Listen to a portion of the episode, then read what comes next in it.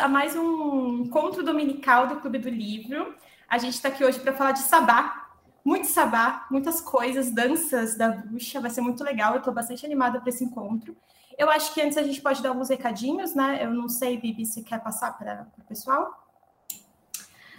É, acho que por hoje os recadinhos já foram passados, né? é, mas é, tem bastante gente nova. De novo, quem quiser se apresentar, pode se apresentar em qualquer momento. A gente levanta as mãozinhas para falar, então quem quiser falar pode ou levantar a mãozinha ou colocar no chat a observação. E também a gente está com quase mil seguidores no Twitter e quase 500 seguidores no nosso Instagram. Então, quem quiser curtir lá nossas páginas, seguir, é arroba nas duas redes. E acho que por enquanto é isso. É isso. E só mais uma coisinha que eu queria reiterar é que o próximo livro é o Dança Cósmica das Feiticeiras. Então, quem quiser já ir se preparando aí para comprar o livro, ou enfim, se alguém tiver emprestado, já é legal deixar aí no radar. Eu estou bastante animada para essa leitura, mal vejo a hora. Acho que deve faltar mais uns três encontros, né? É exatamente isso. Depois de hoje, a gente ah. tem mais três encontros. Depois a gente vai fazer uma pequena pausa, porque a gente discutiu que vamos fazer pausas entre os livros, porque a gente estava indo diretão, estava todo mundo ficando exausto. É verdade. Então, deve começar em abril o Dança Cósmica. É, isso é até uma coisa que eu aprendi com a minha professora de bruxaria, viu, gente? Quando a gente está lendo, a gente não está praticando, mas a gente está entrando em, em contato com conhecimentos. Quando você acessa esses conhecimentos, você precisa dar um tempinho para poder assentar isso no seu subconsciente. Então, é legal a gente ter esse momento de pausa para que você possa pensar e meditar sobre isso. Por exemplo, a última leitura que foi o Mágica Visual tinha muita coisa de prática que eu não consegui fazer porque a gente já correu com bruxaria apocalíptica. Então, tentar manter isso nas suas leituras, né? Um momentinho de pausa para que você consiga ou anotar ou perceber algumas coisas. Às vezes você acaba até tendo sonhos, porque não são livros de literatura, né? São livros que estão falando aí sobre coisas mágicas, então pode ser que você acabe acessando algumas coisas espirituais. Então, é bom você ter esse momento de, de descanso aí. Mas, enfim, eu estou é triste que vai começar só em abril, porque eu queria que começasse logo. Mas tudo bem, vamos manter essa pausa aí, porque o Bruxaria Apocalíptica tem bastante coisa.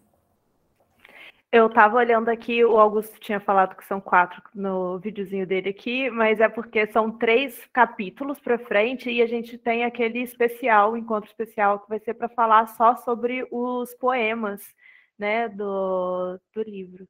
Então são quatro encontros. Qualquer coisa eu tenho o calendário no grupo, então é só correr lá e dar uma olhadinha. Sim. Não, e tá lindo aquele, aquele programa, assim, tá maravilhoso, né? Assim, mil parabéns. Gente, a Bibis, ela, ela tem, assim, um milhão de casas em Virgem, então, assim, é tudo muito organizado, entendeu? É maravilhoso, é muito organizado. Eu adoro pessoas com casas em Virgem, eu acho chiquérrimo. A quantidade de planilhas sol... abertas no meu navegador assustaria todos vocês. e o Sol em Libra também deixa tudo belíssimo. Que talento, que mulher. Um momento aqui para rasgar uma seda para a Bibs, né? Porque essa semana a gente teve divulgação de muitas coisas novas do clube, de editorias novas que a gente tinha falado no último é, encontro que a gente teve e foi uma semana de divulgações para poder falar um pouco sobre essas editorias. Então, o recadinho que a Bibs deu no comecinho de é, entrar nas nossas redes sociais para poder dar uma olhada, vai lá, vai ver qual o trabalho dessa mulher, que coisa maravilhosa, né? Um parênteses que eu achei legal dar é que no encontro passado a gente começou a tentar fazer um formato um pouco mais de introdução no início, porque antes a gente só fazia começou, e aí começava o encontro. E aí a gente falou, ah, eu sou a Carol, a Bibs, a Lara e tal, eu, o Augusto também que está fazendo a moderação e tudo mais, então a gente não sabe ainda como vai ficar isso, porque são muitas pessoas, igual a Bibs falou. Mas aí a gente testa, tipo, a gente vê, a gente pode ver como fica essa gravação agora em comparação à última, e aí dependendo de como ficar, a gente faz a próxima, ou sei lá. Mas eu acho interessante, igual você falou, de se apresentar antes de falar. Inclusive, eu sou a Larissa. Eu falei e ninguém sabe quem estava falando. É sobre isso. Bom, gente, é, acho que a gente pode começar a discussão, então, né? É, me apresentando, que eu não sei se me apresentei em algum momento, eu sou a Bibs, tenho 24 aninhos e faço parte das ADMs aqui do clube. E já comecei minha, minhas anotações do capítulo de hoje logo com a primeira frase. É, que ele começa o capítulo né, falando que o sabá é o banquete de amor da bruxaria. que é o rito central, que tanto identificou quanto condenou os bruxos, e também, tipo, nossas festas foram cobertas com a mais negra das roupas, os atos mais terríveis que a humanidade pode conceber sobre si mesma, a saber, o incesto, o infanticídio, o canibalismo e o assassinato. E eu acho interessante ver como ele apresenta o sabá como uma coisa que caracteriza a prática da bruxaria, mas também como uma coisa que é usada para condenar. Porque ao longo da história, tipo, foi atribuído ao sabá todo tipo de ato mais horrendo, é, todo tipo de coisa que o outro sempre faz. Mas nunca é a pessoa que acusa que faz. E ao longo do livro ele desenvolve muito essa ideia de que a bruxa é o outro, é a pessoa que está no final do dedo apontado, é a pessoa que faz todas as coisas horríveis é, que uma sociedade não deveria admitir. Mas eu, fiquei curiosa também sobre é, o que, que, tem além disso, o que, que, tem além dessas coisas tão horrendas, o que, que tem além de todas essas práticas que ninguém quer admitir, tipo, que existem, tipo, coisas horríveis que existem, sempre são atribuídas ao inimigo da sociedade. Tipo, o que é que tem além? E ele fala muito sobre isso, ele discorre ao longo do capítulo sobre a simbologia do sabá, sobre o que é cada elemento e traz uma perspectiva histórica muito legal também. Então, acho, é, eu gostei desse capítulo, apesar dele ser longo, no final eu não tive anotação nenhuma, porque meu cérebro parou de funcionar. Mas tudo bem. É, eu, eu gostei muito desse capítulo também. Eu adoro, eu adoro Sabá. Eu acho que Sabá é uma das, é um dos, é, das coisas mais interessantes que tem. E é muito legal que ele traz isso logo depois de discutir o diabo, né? Tem muito a ver uma coisa com a outra. Eu acho que não foi é, foi muito bem pensado nesse sentido, né? E aí, complementando isso que a Bibs falou, né? Depois que ele está falando que essa lista de atrocidades que, que se faz, se pratica na bruxaria dentro de um sabá, ela nos condena também, da mesma forma como as pessoas conseguem perceber que somos bruxos porque a gente pratica esse sabá, é, ela tem sido é, relacionada pela bruxaria moderna como um, uma forma de demonizar a nossa prática, uma prática popular, né? A partir do sabá que você demoniza a bruxa. E eu achei isso muito interessante, assim, por quê? Porque a, a, o sabá você nunca vai pensar em, em bruxas dançando em, em, em volta do caldeirão, embora a gente tenha histórias de de, de sonhos para contar hoje, por causa né, desse, dessa temática. É, você não associa o sabá necessariamente apenas com bruxas fazendo algum tipo de feitiço em volta do caldeirão. Ele sempre está voltado para alguma coisa extremamente diabólica, por causa do Guento, que ele vai falar um pouquinho mais para frente, né? A gente não precisa puxar agora. E também porque a gente está falando de orgia, porque a gente está falando de todas essas coisas terríveis que ele está colocando aqui em cima, canibalismo, enfim é, matar bebês e tudo mais, né? Mas enfim, Lari, se quiser continuar aí. Eu gosto muito. É...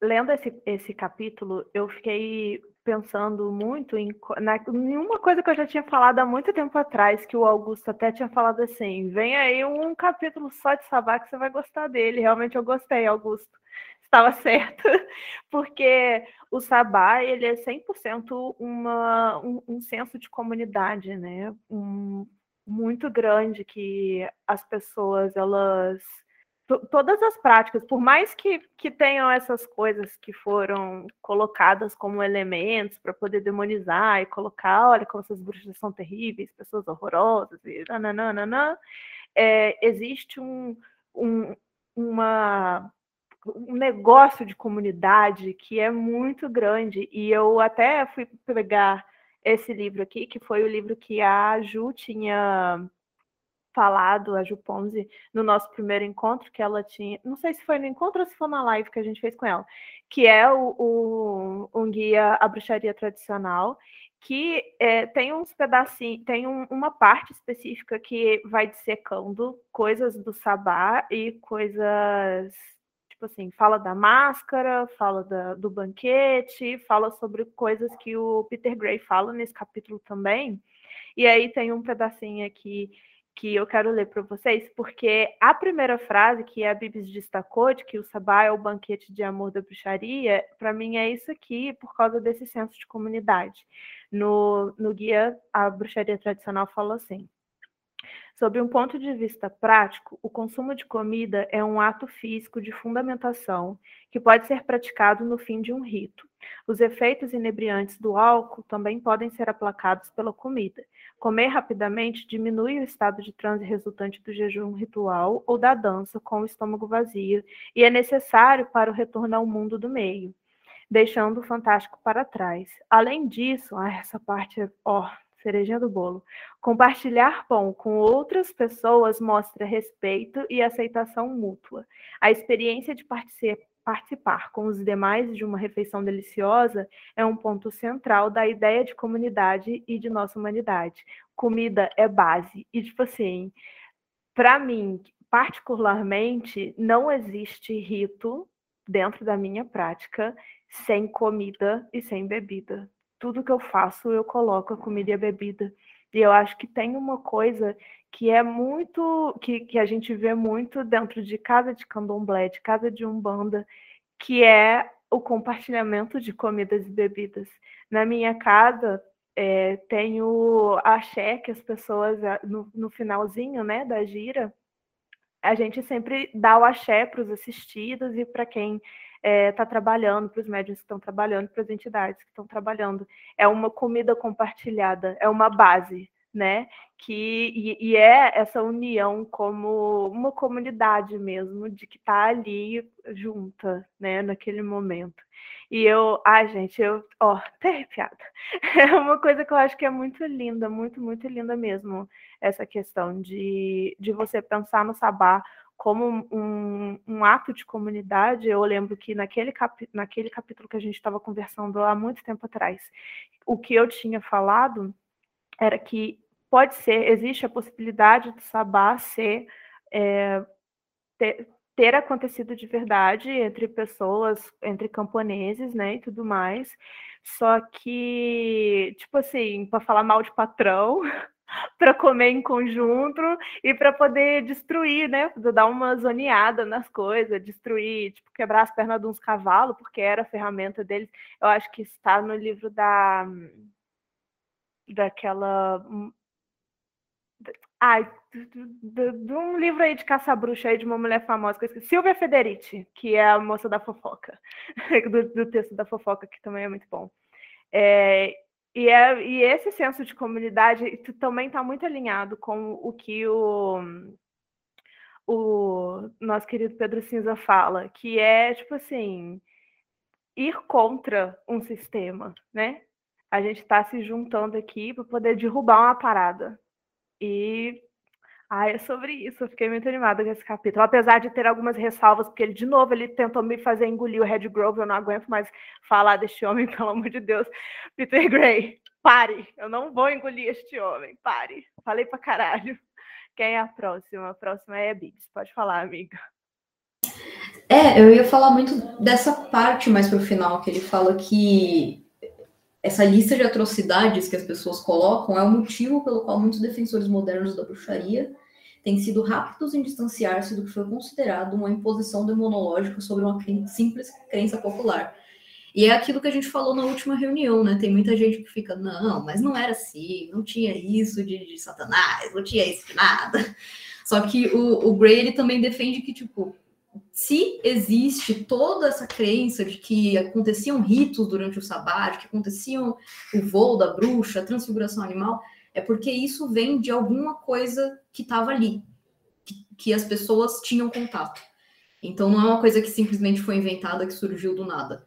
São coisas que existiam antes e provavelmente tiveram tipo, sua simbologia toda deturpada e, e tal, mas é, não dá para a gente só tentar limpar a bruxaria e tentar passar uma imagem lindinha de purpurina e cor-de-rosa, porque ela tem a parte dela que é feia e que é selvagem mesmo, e tá tudo bem, faz parte. É, assim, eu queria é, pontuar duas coisas. A primeira é sobre o que a Lari falou sobre a comida, né? Na última vez que eu fiz um, um rito com o pessoal lá do meu clã, eu, eu, vou até falar sobre isso só porque eu pude postar foto e tudo mais. Foi muito legal, muito bonito. E a gente terminou fazer o rito, né? Que tava um monte de coisa lá, mas a gente terminou comendo, né? Essa é a forma como você conclui um rito em comunhão com seus iguais. Então, essa parte de comungar é muito bonita mesmo. Eu gosto muito disso. Mas ele traz, assim, instintivamente a parte diabólica do, da coisa do, é, do sabá. Eu entendi um pouquinho do porquê, porque eu li o próximo capítulo sem querer, né? Sem querer, eu comecei a ler o próximo capítulo, mas eu não trazendo spoilers, mas eu queria é, meio que associar isso bastante com o que a gente leu é, no outro no outro encontro, é, sobre como a imagem do diabo ela vai estar associada com coisas que a gente vai tentar esconder de nós mesmos, né? Sexo que seja, ou é, a, o fato de que a orgia é sempre colocada dentro do sabá, por exemplo, é uma presença diabólica nesse sentido, né? Algo que a gente tentava reprimir por, enfim, anos de cristianismo e, e coisas do gênero.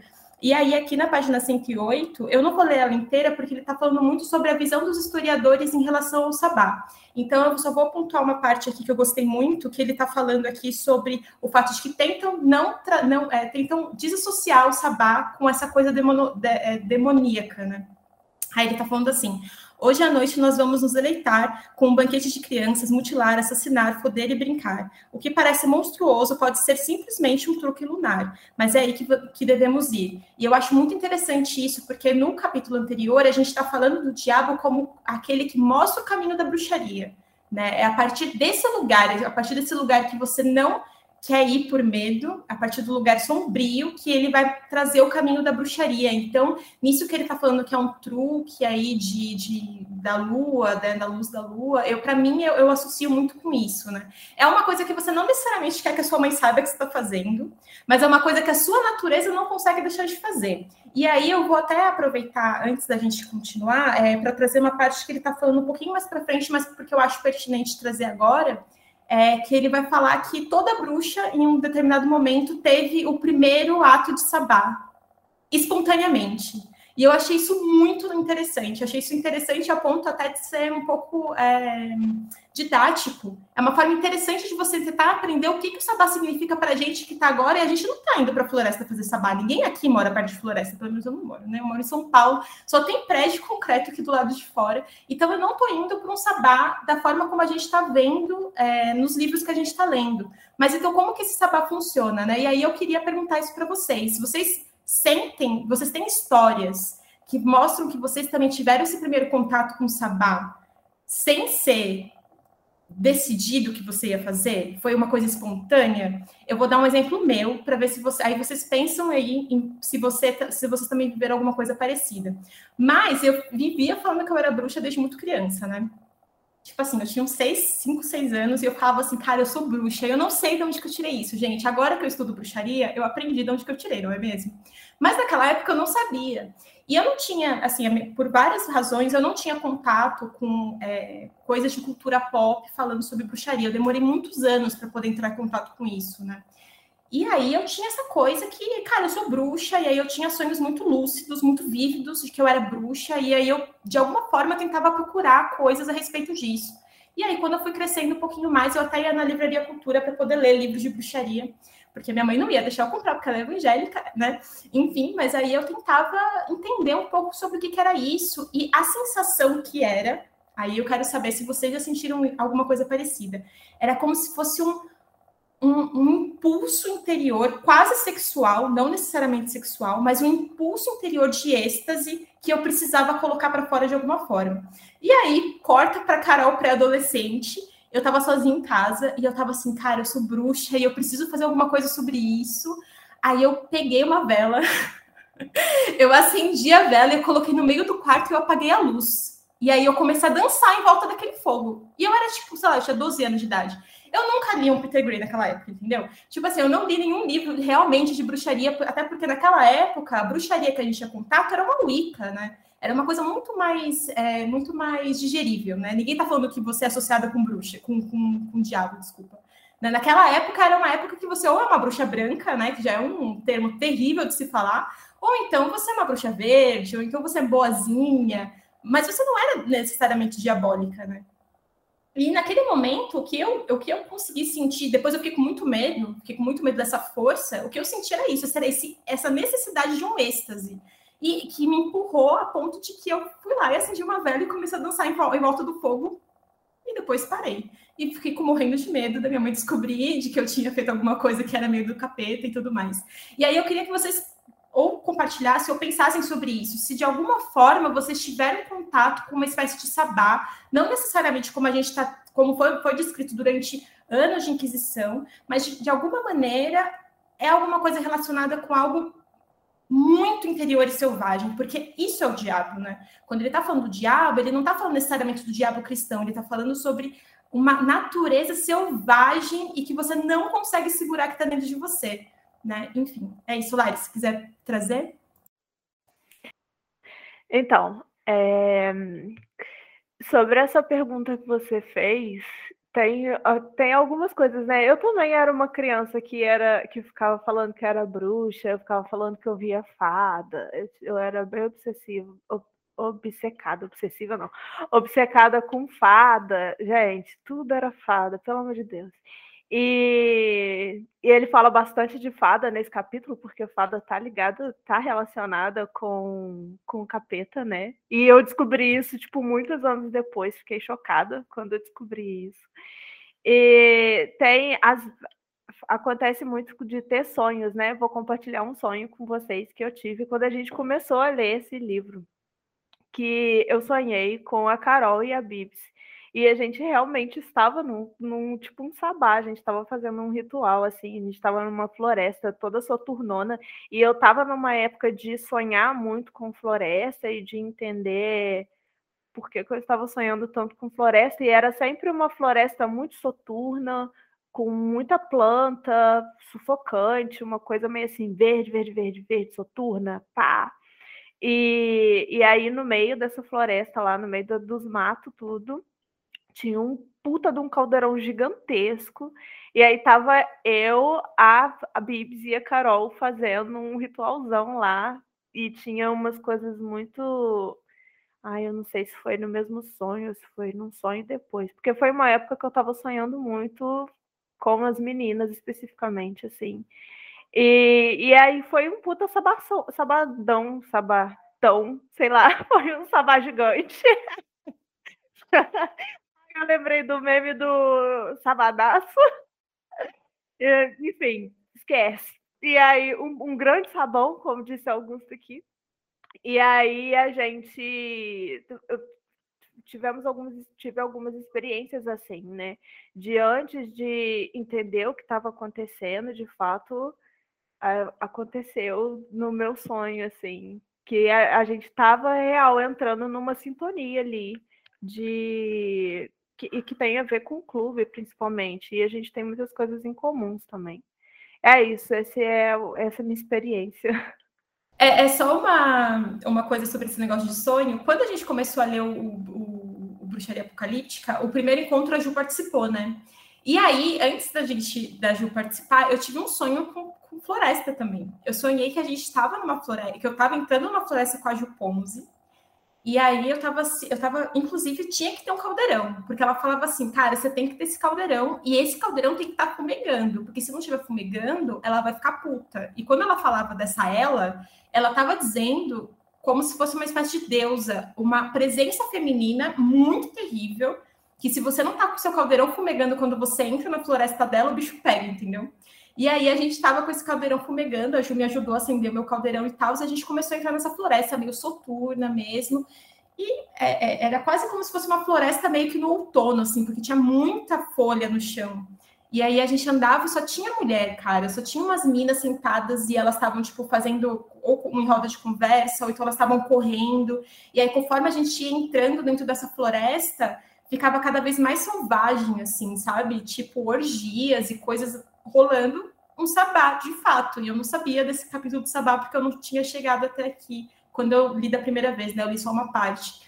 E aí eu até compartilhei com a Ju, ela ficou de da gente conversar sobre isso depois e tal, porque rolou para ela muitos sonhos também quando ela começou a ter contato com esse livro. Mas para mim, o, o, a floresta, Lari, tem muito a ver com essa natureza selvagem da bruxa. Tanto da mesma forma como a lua, né? Eu acho que a lua e a floresta elas estão muito associadas com a com a bruxaria, porque elas têm uma natureza ou selvagem, ou então uma natureza intuitiva e feminina muito forte. E quando eu digo feminina, eu falando só de potencialidade, tá, gente? É, no sentido mais é, teórico possível.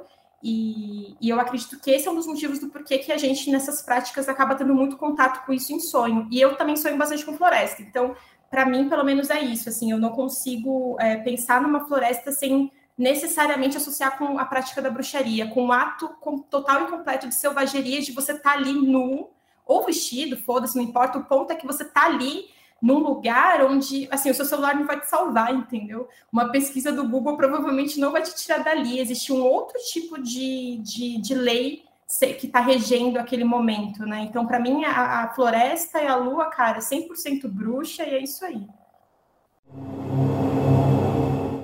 Então, aí sim, seguindo aqui pra, na página 108, né, a gente começou na 107, aí ele está aqui falando sobre a, as possíveis origens do Sabá, né? Ele tem a, a teoria dele, e ele, a gente, eu não estava presente né, no clube nessa época, mas eu li também o História da Bruxaria, e, e lá tem né, a, a teoria lá do, do, do, autor, de que, o que, que era o Sabá, da onde que vem, mas assim, acho que o, o importante, o que eu quero falar, vem aqui no segundo parágrafo, que ele diz que a historiografia não é nem de longe o reino da bruxaria, Além disso, a história nunca terá o testemunho das crenças dos pobres, dos camponeses, do povo, dos que se calam, tornando impossível obter uma visão objetiva que a história pretende. Eu acho que isso, assim, né, é o, o rolê. Não adianta a gente ficar querendo achar o, o, o, primeiro sabá histórico, o primeiro documento histórico mostrando o que, que era um sabá e de onde está vindo. Mas o que importa é que é, é uma parada ancestral da humanidade. Sabe? Não importa da onde, de qual região do mundo veio, de que ponto da história veio, porque cada pessoa está falando uma coisa diferente, mas é uma coisa que é nossa, e a gente então tem esse direito né, de fazê-lo, e dever também para honrar os que foram feitos antes de nós. É, eu sinto que é muito aquilo que falam de que a história é escrita sob a perspectiva dos vencedores, né? É, existia o sabá e existiam todas aquelas crenças, todos aqueles princípios, mas também existia a Inquisição. E a Inquisição é quem tinha o poder da documentação histórica na época. Então, teve as coisas que sobreviveram, mas não foi muita coisa, e o que sobreviveu muitas vezes é pela visão dessa galera, inclusive o Peter Gray várias vezes cita no livro Deus Maleficaram, né? É, então, muita coisa se perdeu. E a gente não, não tem muito bem como recuperar isso. Eram as histórias dos camponeses, é, dos pobres, do povo mesmo, que não tinham acesso para registrar aquilo na escrita e que estavam sendo massacrados a todo tempo pela Inquisição e por tudo que estava acontecendo no, no, contexto deles. É, uma coisinha que o Gray fala um pouquinho antes também é que ele fala que quer que a gente comemore o Sabá de novo, mas não sobre uma insegura pilha de livros, mas na própria montanha do Sabá. E eu acho que isso casa muito com o que ele fala de que a gente tem que colocar a mão na massa, tem que sujar a, a parte de baixo das unhas de terra. É... Não adianta a gente querer se conectar com o Sabá e só ler teorias sobre ele, só ler a parte histórica. A gente tem que ir atrás de, é, da nossa própria prática, de fazer a parte prática também, porque senão a gente fica só estudando só na parte teórica mas a parte da conexão, da coletividade, que realmente importa, é uma coisa que a gente tem que ir atrás além dos livros. É, não pode ser o mago de poltrona, como a galera fala, né? Eu gosto muito dessa parte, é, porque dessa página em específico, apesar de eu ter ficado um pouco doída, gente, fiquei doída que ele falou mal do Ginsburg. Eu não, não cheguei a ler de fato alguma coisa do Ginsburg, mas muitas pessoas que eu confio, que eu gosto muito do trabalho, é, indicam livros dele para poder entender o que, que era a Inquisição e tudo mais, o que, que foi a Inquisição, né? É, mas o que eu gosto aqui é o que ele fala no último parágrafo, que ele vira e fala assim: é, o objetivo não é descartar a abordagem acadêmica. Resumindo, ela precisa ter o seu lugar que não é como árbitro ou transmissor do mito. Este é o papel do poeta, do escritor, do xamã, da bruxa. Uma abordagem acadêmica também não é necessariamente hostil à bruxaria, algo que aqueles que atacam os acadêmicos não conseguem entender. Eles simplesmente se sentem emocionalmente feridos devido à agressão percebida sobre o mito e ao desencanto resultante foi o que eu senti quando a gente estava lendo a história da bruxaria. Eu fiquei emocionalmente ferida, porque a forma como eles falam, né, como os autores falavam no livro, era uma forma completamente ferida, é, é, fria, não ferida, ferida estava eu, uma forma completamente fria, e é isso daqui, desencanto, é o desencanto, eles não são pessoas que enxergam a, a, é, a história, né, da bruxaria com o encanto que a gente enxerga, porque a gente está aqui, eles estão ali, eles estão estudando. É uma leitura fria mesmo de, de, como as coisas aconteceram, né? De fato, é, é isso, é uma realidade. É isso, e, e assim, eu, eu, eu, teve uma hora que eu desejei muito ter lido esse livro antes de ler o História da Bruxaria, porque aí eu teria vários tapas na cara para dar, entendeu? Porque tem um momento aqui, eu achei muito legal a forma como ele colocou aqui, porque ele é um cara acadêmico, né? Ele tem essa vivência. A gente está lendo um livro que, obviamente, é de uma pessoa que tem uma vivência acadêmica super extensa, e mesmo assim ele consegue trazer isso de uma forma super. É, super que faz sentido para a gente que é, que é da prática também, né? É, é, uma coisa que eu gostei muito aqui na página 109, é, enquanto ele ainda está trazendo isso, porque ele está falando a respeito dessa questão acadêmica, porque quer se provar o sabá para se provar que existiu a presença da bruxa naquele momento, né? E aí ele está falando aqui, uma bruxaria declaradamente anticristã, ou mais precisamente pós-cristã, não necessita de uma sobrevivência linear ou da aprovação de ninguém, porque simplesmente ela funciona. E aí, um pouquinho mais para frente, ali na página 110, ele está falando assim: eu diria que a nossa própria existência prova que temos essa é, ascendência. E para mim isso é ótimo, entendeu? Eu vou começar a citar isso aqui para todas as coisas, todas as vezes que a gente tiver alguma discussão nesse sentido. Eu acho que isso para mim vai ser mais do que o suficiente para poder é, sanar essa discussão, porque, sim, é claro, ele vai trazer um pouco mais historicamente ainda falando sobre o sabá, principalmente quando se tratar do unguento, que eu acho extremamente interessante, mas a gente não pode ficar parado é, nessa discussão e não nos declararmos bruxas porque a gente não consegue comprovar a presença do sabá propriamente dito como era feito, é, como era é, descrito na época da Inquisição, sabe? Isso não faz muito sentido, né? Eu ia falar sobre um ponto um pouquinho antes disso, mas que eu acho que mostra bastante esse rolê do, do, da academia e da relação dela com a bruxaria versus bruxos com bruxaria, que é quando ele fala da Margaret Murray. E eu lembrei justamente da nossa leitura do História da Bruxaria, quando ele fala dela. Porque, para contexto, o autor do História da Bruxaria ele descredibiliza completamente a Murray no livro. E ela foi a pessoa que é, cunhou a Inquisição né, como 9 milhões de assassinatos menstruais. E aí eu vou ler o trechinho que ele falou sobre, e depois eu vou falar sobre o trechinho. Mas ele falou aqui: quando Murray escreveu isso, um exército de mulheres respondeu, porque sentiram a continuidade o fio de sangue e tecido em seus úteros. Elas sentiram os 9 milhões de assassinatos menstruais perpetrados pelo patriarcado, e Redgrove, Shuttle e muitos outros deram voz a isso. Elas podiam ver que a cultura estava tentando destruí-las, e projetaram esse sonho de volta sobre o passado, como uma sobrevivência religiosa anticristã. A verdade emocional criou o mito a partir do qual tinha sido projetado. Certamente isso deveria ser celebrado como bruxaria poderosa, a alegria com que a tese de Murray foi torturada e lançada às chamas purificadoras por seus inquisidores é por si só uma prova do poder. Ninguém toma tais contramedidas contra uma ameaça impotente. Eu, eu li isso e na hora lembrei da história da bruxaria, porque ele, o, o autor da história da bruxaria simplesmente descredibiliza Murray por completo. Ele fala: tudo que essa mulher escreveu é uma grande besteira. Só que será que importa, tipo, tanto assim que realmente talvez o sabá não fosse realmente como ela descreveu, talvez tipo a bruxaria não fosse realmente como ela descreveu? Se rola essa identificação das mulheres com a opressão que as mulheres do passado sentiram, comparando com a opressão que as, que as mulheres sentem hoje, sabe? Eu acho que vai um pouco além da, da é, de estar certinho muito, tipo, nossa, essa vírgula da sua tese está errada mas não, as mulheres leram aquilo e identificaram aquela, aquela coisa com uma coisa que elas sentem hoje em dia e tomaram como uma bandeira. E não tem nada errado com isso, de falar, nossa, a gente está passando pela mesma coisa, a gente é como se fosse uma continuação daquilo. Mas, obviamente, sempre tem algum, algum autor homem para meter o louco e falar: a tese dessa mulher está completamente errada, ela é louca. E, bom, quem não leu é, o História da Bruxaria, não conhece, dá para ver as gravações das discussões e vocês vão ver a gente pistolando com o autor muitas vezes, porque ele basicamente pega autores muito importantes para o rolê da bruxaria e fala: todos eles são doidos, essas coisas não existiam. e pesa muito mais para cima das mulheres. Mas a História da Bruxaria foi um livro escrito da perspectiva de um acadêmico cristão. Então, temos isso aí, né?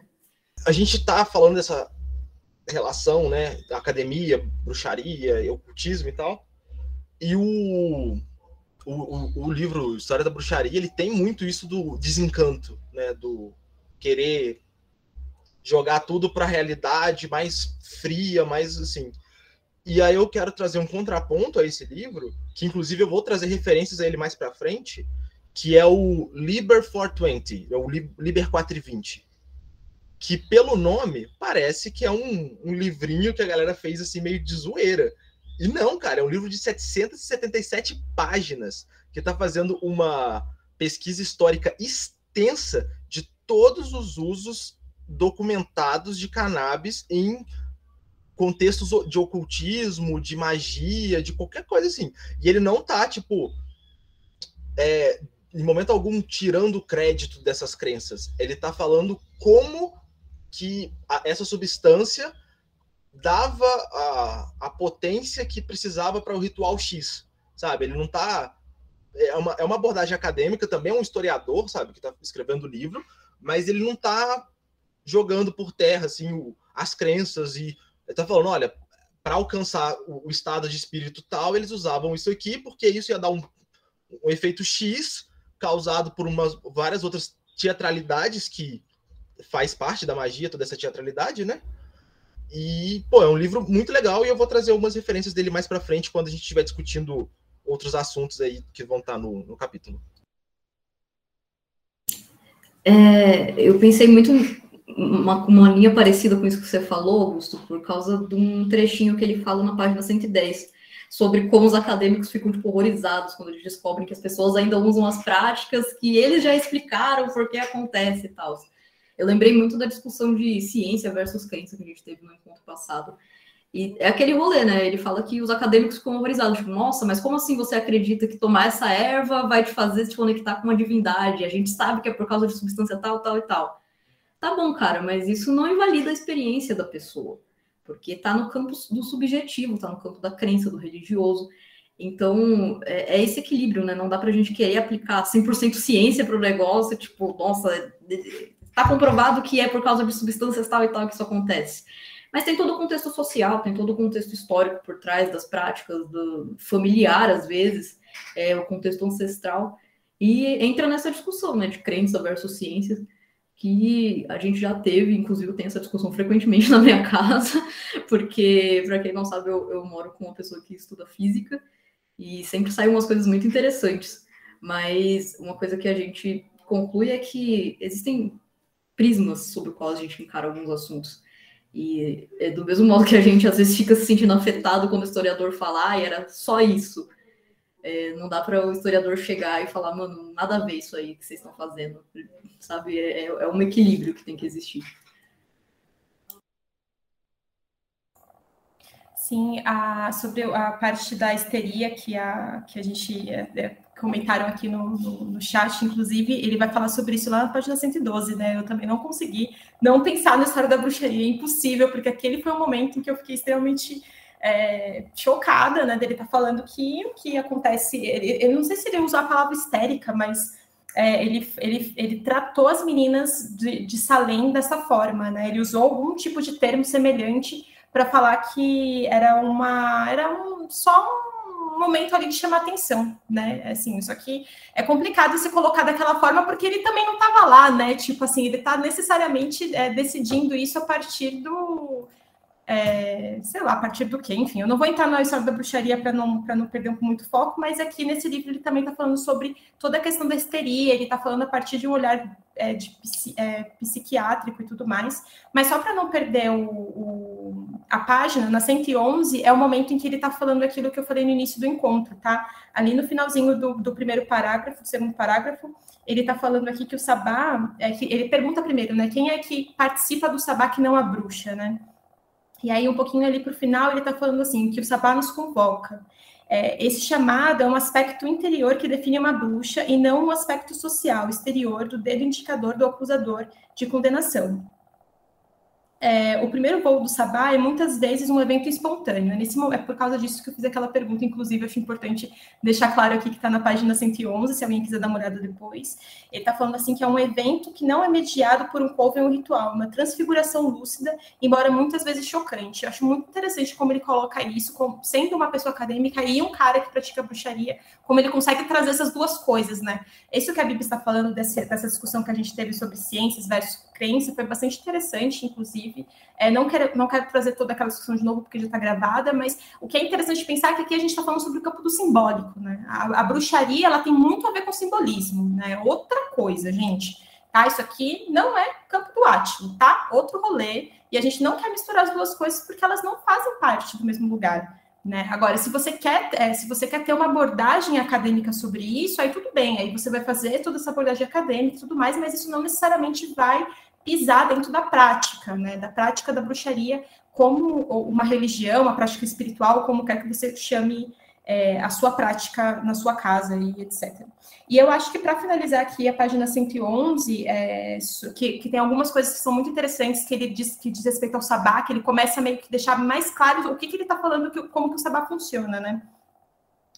É, ele está falando aqui que o voo, então, se torna uma escolha em vez de uma coerção. Então, a bruxa, nesse sentido, ela decide voltar, né? Quando ele fala que a bruxa tem o primeiro contato com, com esse sabá espontâneo, seja como for que ele vai aparecer para a bruxa, ela decide voltar. E é exatamente essa decisão, segundo esse autor, que torna essa pessoa uma bruxa.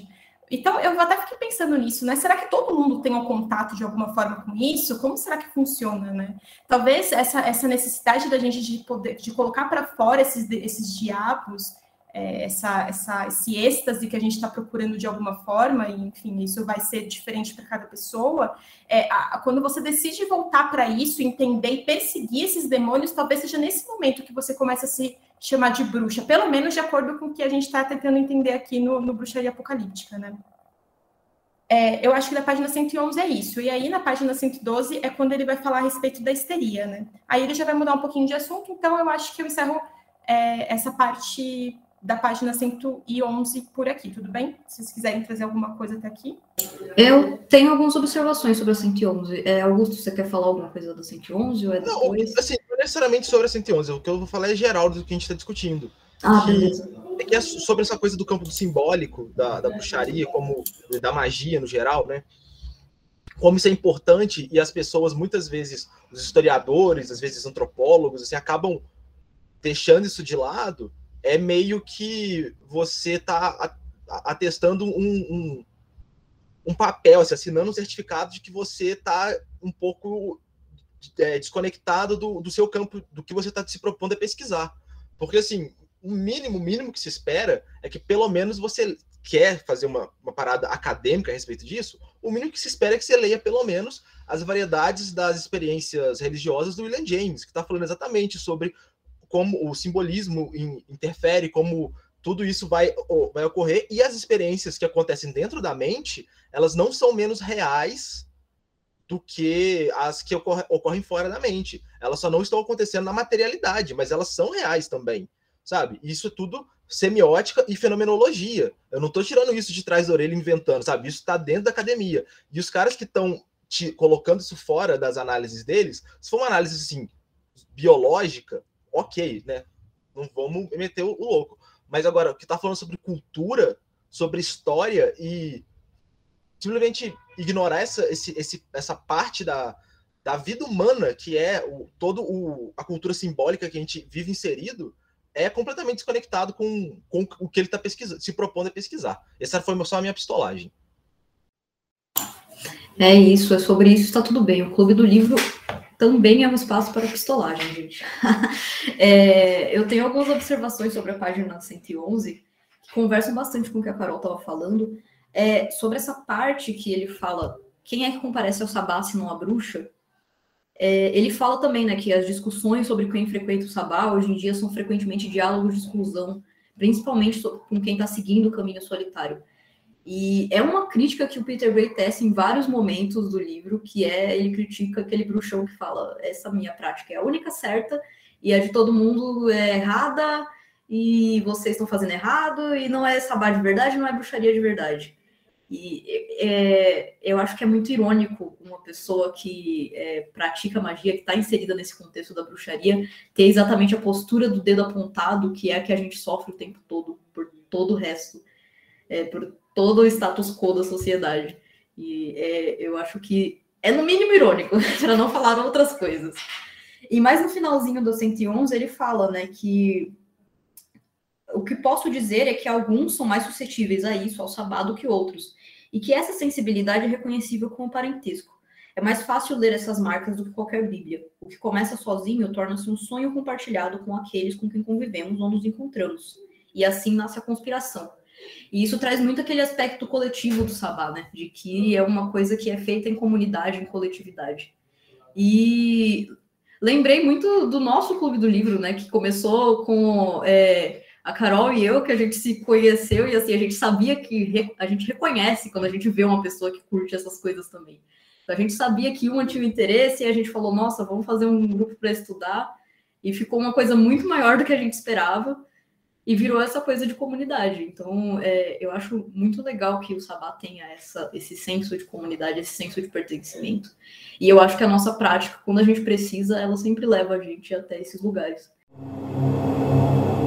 so, sobre essa questão, porque a gente não está falando assim, não se vacinem, porque a, a ciência ela não existe, não é isso, né? O que a gente está dizendo é que não faz sentido você virar e falar assim, cara, signo é pseudociência e signo é ciência, então, porque tudo é ciência e tipo, calma, né? A gente precisa começar a entender essa nossa relação com as coisas simbólicas de uma outra forma. Eu achei muito interessante a, o que o Augusto falou, porque me lembrou de um, de um filme que eu assisti da Marina Abramovic, eu acho que é assim que se pronuncia o nome dela, chama Espaço Além, de 2016, e ela é uma artista e ela veio para o Brasil para poder procurar coisas espirituais. Então, não necessariamente bruxaria, mas vários tipos de espiritualidade diferentes. Coisas, obviamente, que você não tem comprovação. Coisas que são da experiência individual, né? Porque se eu pratico bruxaria de uma forma, Augusto vai fazer de outro jeito e a gente vai tentar entrar é, num acordo, mas provavelmente vai ser diferente, né? E, e a Marina, ela, ela, traz isso de uma forma muito, muito interessante, assim. Ela está procurando cura por uma, é, por uma questão emocional, e aí ela passa por vários tipos de, de médiums e de é, cura, é, curandeiros e benzedeiras, e, e, ela, ela faz várias coisas extremamente interessantes, ela filma essa experiência dela. Acontece até umas coisas assim que, para quem não é, é, da bruxaria, deve ter achado que era. É, é, sei lá, tá, que tava fingindo e tudo mais. Para quem é da espiritualidade, olha e fala, cara, tu tava fodida mesmo, né, amiga? Que bom que você fez essa limpeza espiritual aí, que tava foda. Mas, assim, é, são coisas, gente, que é da experiência. É legal você ir fazer, né? Não é só, é, não é só é, você ler um historiador falando assim, olha, é, a, o que rolou em Salem só foi é, histeria, tá? Eram várias mulheres histéricas, e é isso.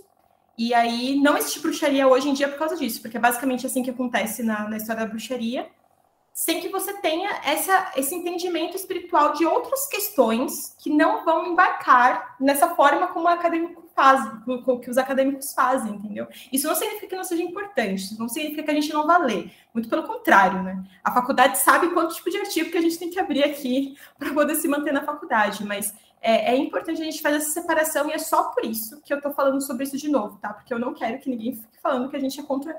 É, anticiência ou qualquer coisa do gênero, porque esse não é o ponto, tá? Pelo amor de Deus. Enfim.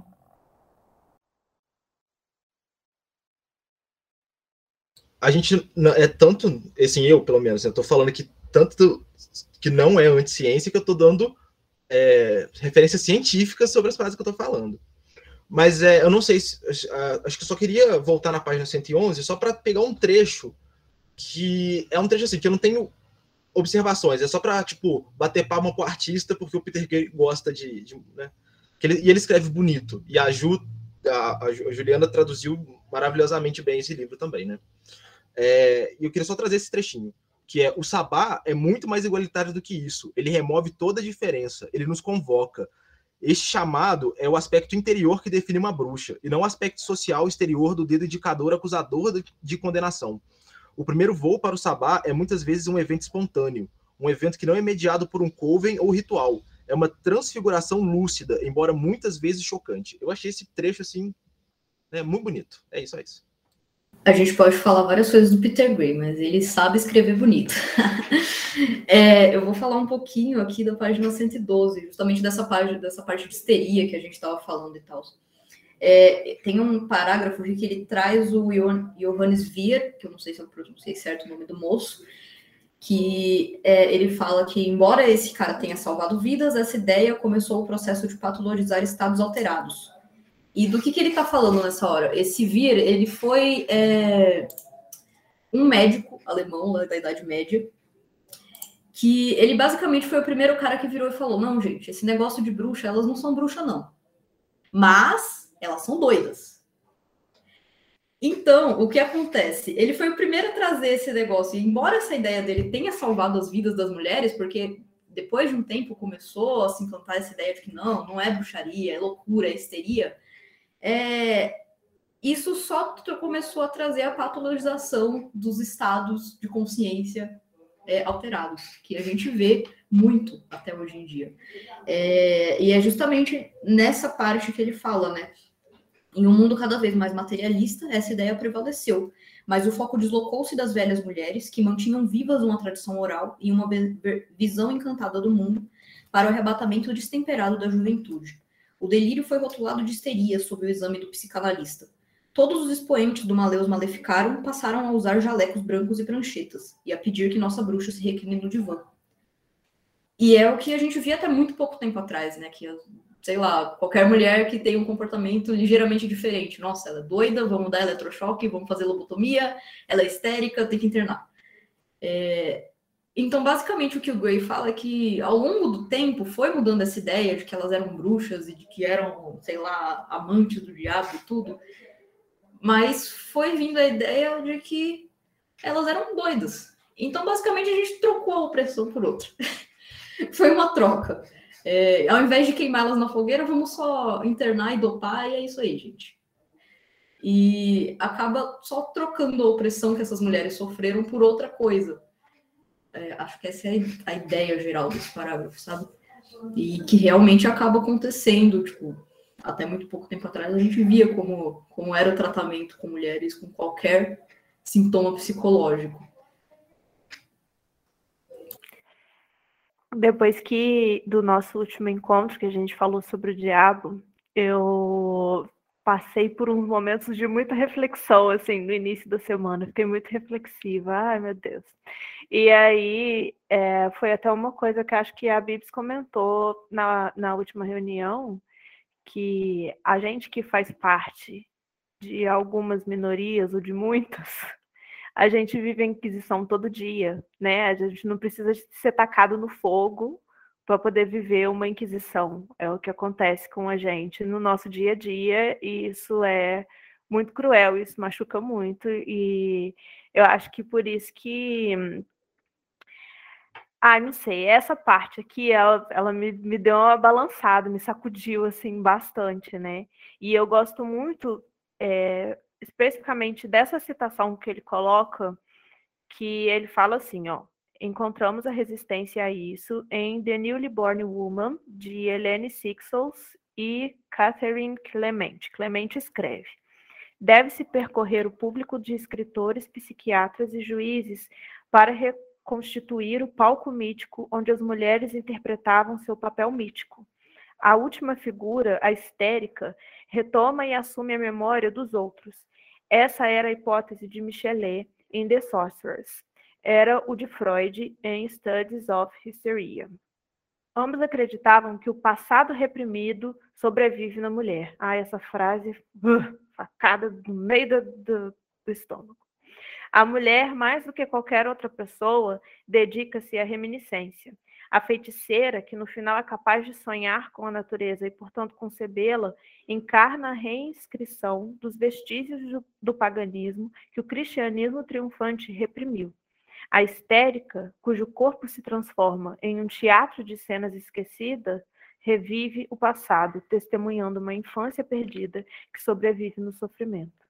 E aí o Peter Gray escreve embaixo da citação da Clemente: A bruxaria não acabou. Clemente insiste. Toda cultura tem em algum lugar uma zona imaginária para aquilo que ela exclui. E é dessa zona que devemos tentar nos lembrar hoje. Gente, aleluia, arrepiei. Olha, filma aqui. Eu gosto muito dessa parte. Porque aqui, além dele estar exaltando uma mulher em vez de ficar exaltando um homem, Deus falou. é, em vez de ficar exaltando um homem, ele está falando uma mulher, uma citação de, de, um livro de mulheres. E é um, uma é uma coisa que só quem viveu sabe. É uma coisa que é, é repressão, sabe? Tá ali com a gente. E, nossa, me, me parecia que tinha pegado no meu ombro e feito assim. Ah, e gritada na minha cara. Foi uma, uma, uma passagem que eu achei que foi muito avassaladora para mim. É aquilo que ele fala lá no começo do capítulo, né? O sabá, a bruxaria, é, ele sempre vai ser aquela zona onde ficam todas as coisas que a sociedade exclui, que a sociedade não quer ter. E ele sempre vai colocar o outro lá, junto com todas as coisas que ela abomina. Então é sempre o outro que está tentando trazer uma madeira de piroca para as crianças, é sempre o outro que está sacrificando criancinha na, na, no culto de religião afro. É, sempre é, é, o outro. Sempre é ele que vai ser colocado naquele, naquela caixinha do que faz as abominações, que faz as coisas que a sociedade não quer. E aí, se tiver tudo bem para vocês, eu queria que a gente começasse a falar sobre o unguento, sobre o bálsamo. Mas só para fechar aqui essa parte, ainda na 113, ele está falando um negócio aqui que eu acho que é quando ele começa a associar as duas coisas. É, ele está falando assim: desconsiderando a senilidade a histeria, a loucura. Estaria o segredo da bruxa nesse unguento sensual, esta ação deliberada, essa se segunda expedição que segue o primeiro arrebatamento espontâneo? E aí, depois disso, no próximo capítulo, ele já está falando sobre a questão de botânica e tudo mais. E aí é quando eu queria que a gente conversasse um pouquinho a respeito dessa questão do unguento que está muito presente na mitologia aí da, da do Sabá. É, eu não sei se vocês já assistiram a Bruxa, eu espero que sim, porque eu vou contar uma parte do, do, do, filme, mas eu não vou dar spoiler. É que aparece uma bruxa num determinado momento, ou a gente acha que aparece uma bruxa, né? Só que, ai, gente, vocês me perdoam se for um spoiler? Vai, se, for, se vocês não assistiram, corta e pula essa parte. Mas, assim, tem um momento em que um bebê é, é pego, e aí a bruxa é, tira o fone quem quiser, não, quem não quiser ouvir spoiler. Mas eu, eu, eu, prometo que não estraga o filme, tá? Não, não conto, eu não vou contar o que aconteceu no final, embora fosse bem legal se a gente falar sobre o final do filme, que tem muito a ver com o Sabá. Mas é, essa parte do unguento eu acho muito importante, porque ela é bastante visual, eu acho, inclusive, né? Porque nesse filme tem esse momento em que se pega um bebê e se coloca nesse negocinho aqui, ó, só que grandão. Eu esqueci o nome disso, pilão você coloca o bebezinho no pilão, tá? É o almofariz, né? O pilão, o pilão é o que você usa no almofariz.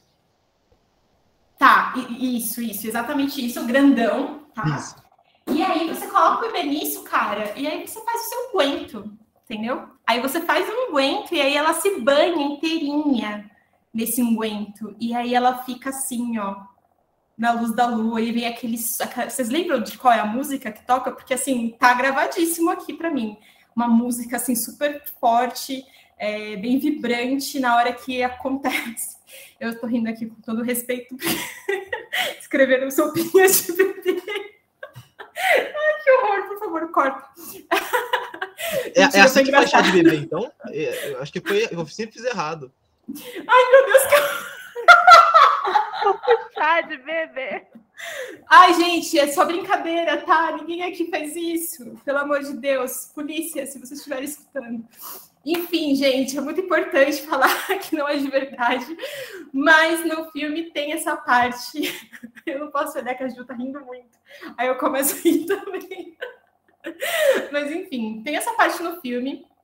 E essa parte, ela, ela, ela, eles colocaram nesse filme porque eles fizeram toda uma pesquisa histórica, de fato, e aí, quando né, a gente está falando de documentos, de como eles descreviam que esses rapazes aconteciam, e uma dessas, de, desse, dessa, desses, dessas coisas que colocavam nesse enguento era bebês, crianças, né? A explicação lógica é que nesse. a explicação. Ai, meu Deus, me desculpa. Gente, desculpa, só corta rindo disso, porque é terrível. Mas a explicação para isso, que até o Peter traz aqui no livro, é que é, a mortalidade infantil era muito grande, né? Então, obviamente, a bruxa é culpada pela morte das crianças e tudo mais. Mas eu acho muito interessante aqui que ele está trazendo é, muito exaustivamente a presença do unguento, e ele explica muito sobre isso, ele vai falar sobre muitas ervas, ele vai falar sobre muitas ervas, inclusive, que, não, que a gente não encontra aqui no Brasil, mas que são é, ou, ou, ou, são venenosas ou são tóxicas, e são ervas necessariamente que a bruxa ou quem é, esse sujeito que se entende como bruxa ele conhecia muito, né? Que entendia-se que conhecia muito, que eram as parteiras, as mulheres que tinham conhecimento é, sobre ervas e tudo mais. Aí eu queria saber de vocês se vocês já tinham escutado falar a respeito dessa presença desse líquido ou óleo que as mulheres passavam na vassoura. E o voo da bruxa era isso, né? Era esse, esse, essa erva que entrava em contato com a bruxa de alguma forma, e aí sim ela voava, mas ela não era um voo é, necessariamente literal, né? Era um voo por causa disso, por causa dessa é, drogas, né? Basicamente, eu usava coisas que não pode usar agora, mas que a gente gostaria, não é mesmo? Se alguém quiser me chamar, inclusive. Mas assim, é isso, gente. Eu queria saber de vocês se vocês já tinham escutado falar disso, se vocês têm familiaridade com essas ervas que ele cita aqui, porque eu achei muito interessante que eu não tinha visto até agora ele ter trazido essa parte mais é, palpável mesmo, coisa que a gente já tinha até conversado no, no, no livro passado, né? É, eu já tinha ouvido falar assim desse, desse unguento, inclusive gostar, se alguém quiser me passar a receita depois, é, mas sim, já tinha ouvido falar, já tinha né, vi, lido algumas coisas a respeito, mas a minha familiaridade com ervas, com trabalho, com, com ervas assim para trabalhar, tem até uma que mais para frente eu vou te falar que não é a que todo mundo espera, mas a, parte, a grande parte das minhas referências que eu vou falar sobre os de ervas e magia e tal, é, eu vou dar como. vou estar tá tirando esses dados do livro Liber 420, né, que é. Enfim,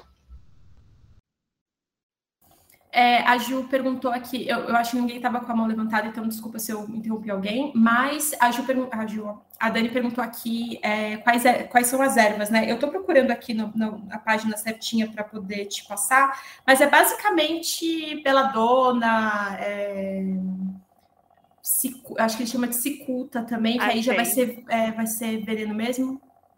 Ela, ele fala assim, meio meimendro, beladona, mandrágora, estramônio, cicuta e acônito.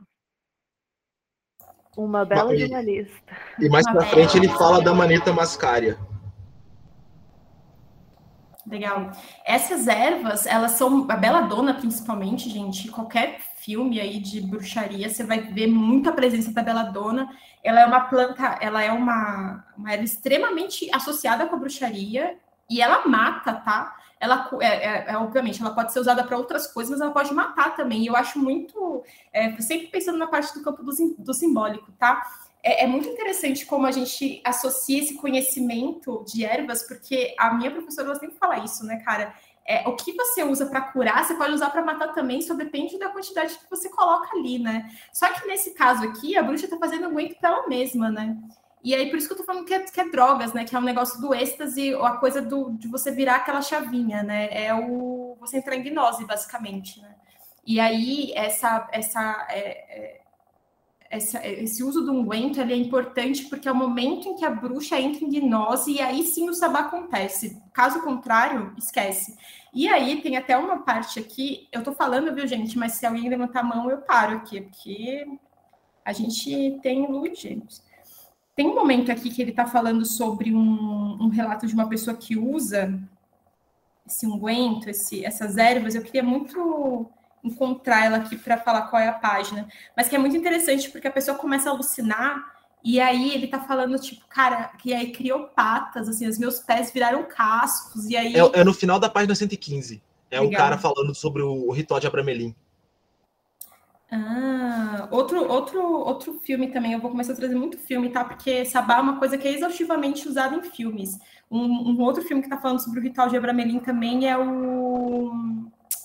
Eu perdi a o nome Song. agora.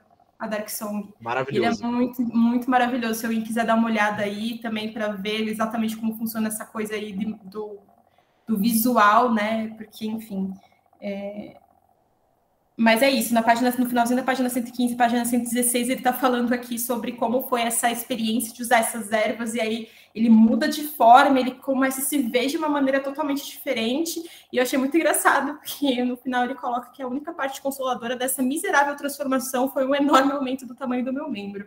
É ótimo, né, gente? É isso aí, é sobre isso, o uso de drogas. Complementando o que você falou, eu acho interessante porque esse personagem aí, ele faz esse ritual porque ele vê outro personagem, um bruxo, fazendo um ritual para se transformar num pássaro. É, ele faz a mesma fórmula para imitar isso e acaba virando um burro. E aí o Peter Gray fala mais para frente, né? A bruxaria exige drogas, mas a mesma preparação pode nos transformar em porcos ou burros tão facilmente como corujas. Essa é uma das lições mais importantes. As drogas não são suficientes, somos um elemento irredutível na equação é, eu acho que isso mostra muito como não adianta você ter só a formulinha lá do ritual, você tem que ter um conhecimento das coisas que estão por trás disso, do, dos elementos, do, das ervas, do que significa. E me lembrou muito também da banalização de alguns cultos indígenas que existem no Brasil, é, com, por exemplo, o uso da ayahuasca, né? Eu estou em uns grupos de rave no Facebook, porque eu gosto de entrar em grupo aleatório para ver as coisas que acontecem. Caso vocês não saibam, o grupo de rave tem muito post de venda de droga. e assim, esses dias eu vi um cara vendendo ayahuasca na garrafinha para galera levar para rave e beber. É um completo desrespeito com a prática, uma completa banalização, sabe? Não foi feito para isso. É, e do que, que vai adiantar você ir lá e virar a garrafa de ayahuasca no meio da rave? Você vai ter uma viagem estranha e uma puta diarreia. É isso que vai acontecer. E não vai acontecer nada do que realmente você está esperando. Você não vai transcender, porque não é assim. Então não adianta só você ter o componente, ter a fórmula, ter as ervas e não saber usar. Porque aí você vai virar um grande burro. Segundo esse lindo conto que o Peter Gray citou aqui é, continuando aí no, no, no, que a gente está conversando na página 116, eu acho que é importante a gente falar esse trecho também falar, gente, não estamos fazendo apologia a drogas. Não estamos fazendo apologia a drogas. Nem o Peter Gray, porque ele está chegando e falando.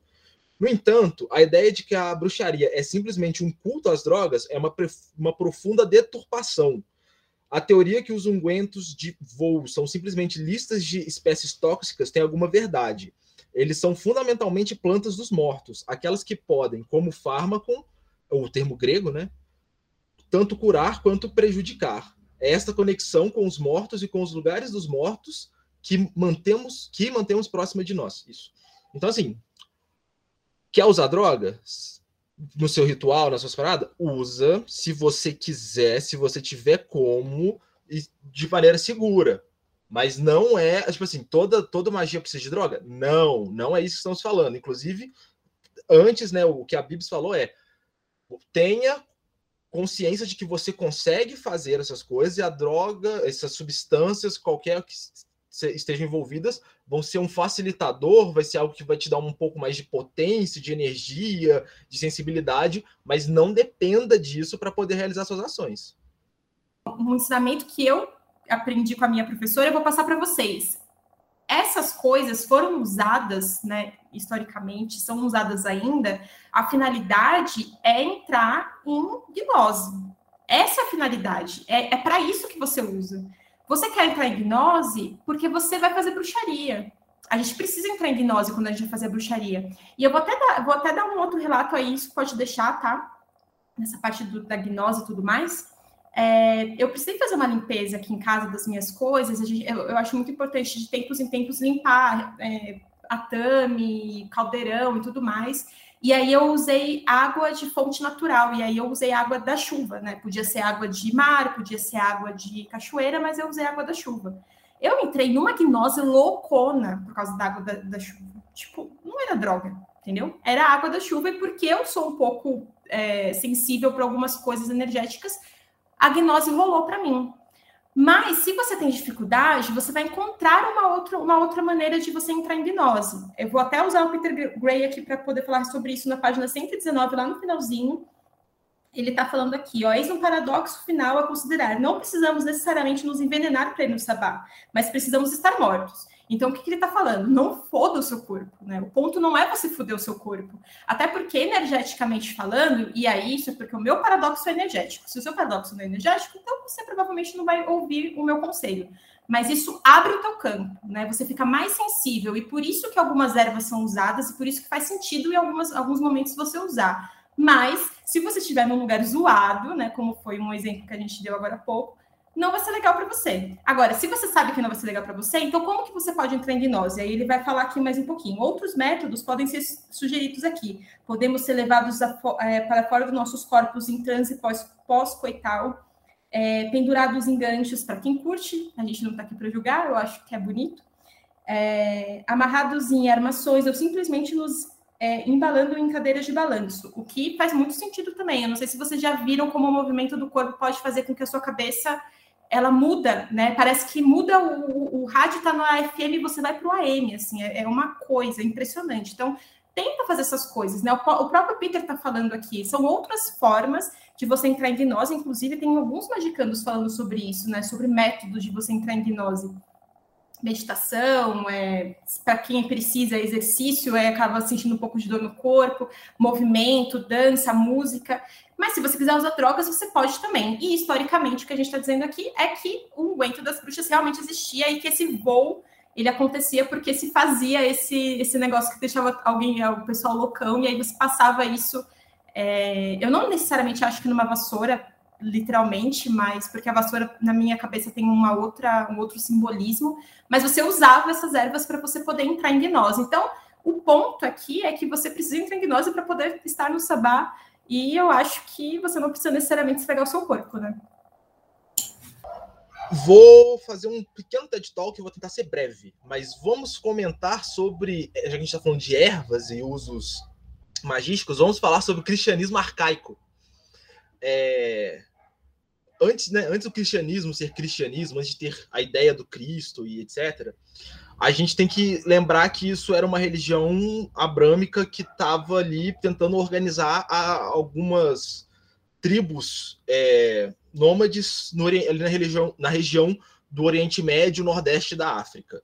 E essa região, por acaso, é a região em que a cannabis foi primeiramente domesticada. Documentos comprovam que foi a primeira planta a ser domesticada pela humanidade.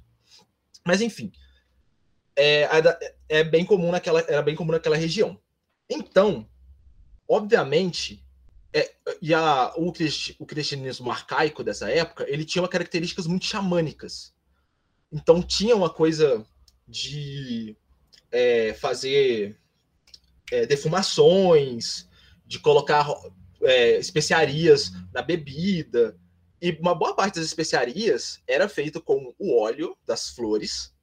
E a defumação era um incenso feito com as flores, né? Seca elas, faz lá e tal. Então enchia-se uma tenda, fazia-se uma verdadeira sauninha, todo mundo sentindo, todo mundo cheirando ali aquele aquele rolê, e o cara, o xamã, falando de Deus e, e, e, chamando as pessoas, falando: olha como é que é a sensação, isso aqui, a gente está mais próximo de Deus nesse momento. Então, e também né, tinha o óleo que era colocado no vinho, que existia essa, essa coisa de todo mundo dividir o, o vinho, e esse vinho tinha substâncias que iam ser ingeridas. Então, assim, a origem do cristianismo tem um bastante uso. Inclusive, na Bíblia, não né, a, passou por diversas, diversas, diversas revisões, diversos erros de tradução, e tem trechos em que pode se inferir que a erva que está sendo utilizada, que é traduzida só como planta, cereal, flor, muitas dessas vezes pode se inferir que era cannabis. Fonte Liber 420, não estou tirando a informação de trás da orelha, tá?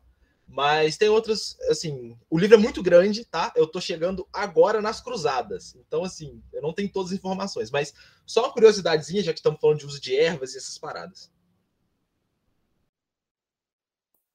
Ah, muito legal, eu adorei. Eu, eu, é, a Alessandra falou um negócio aqui que eu achei interessante, que é que tem várias bruxarias na Bíblia, né? Que o pessoal só se faz de sons, mas é bem real.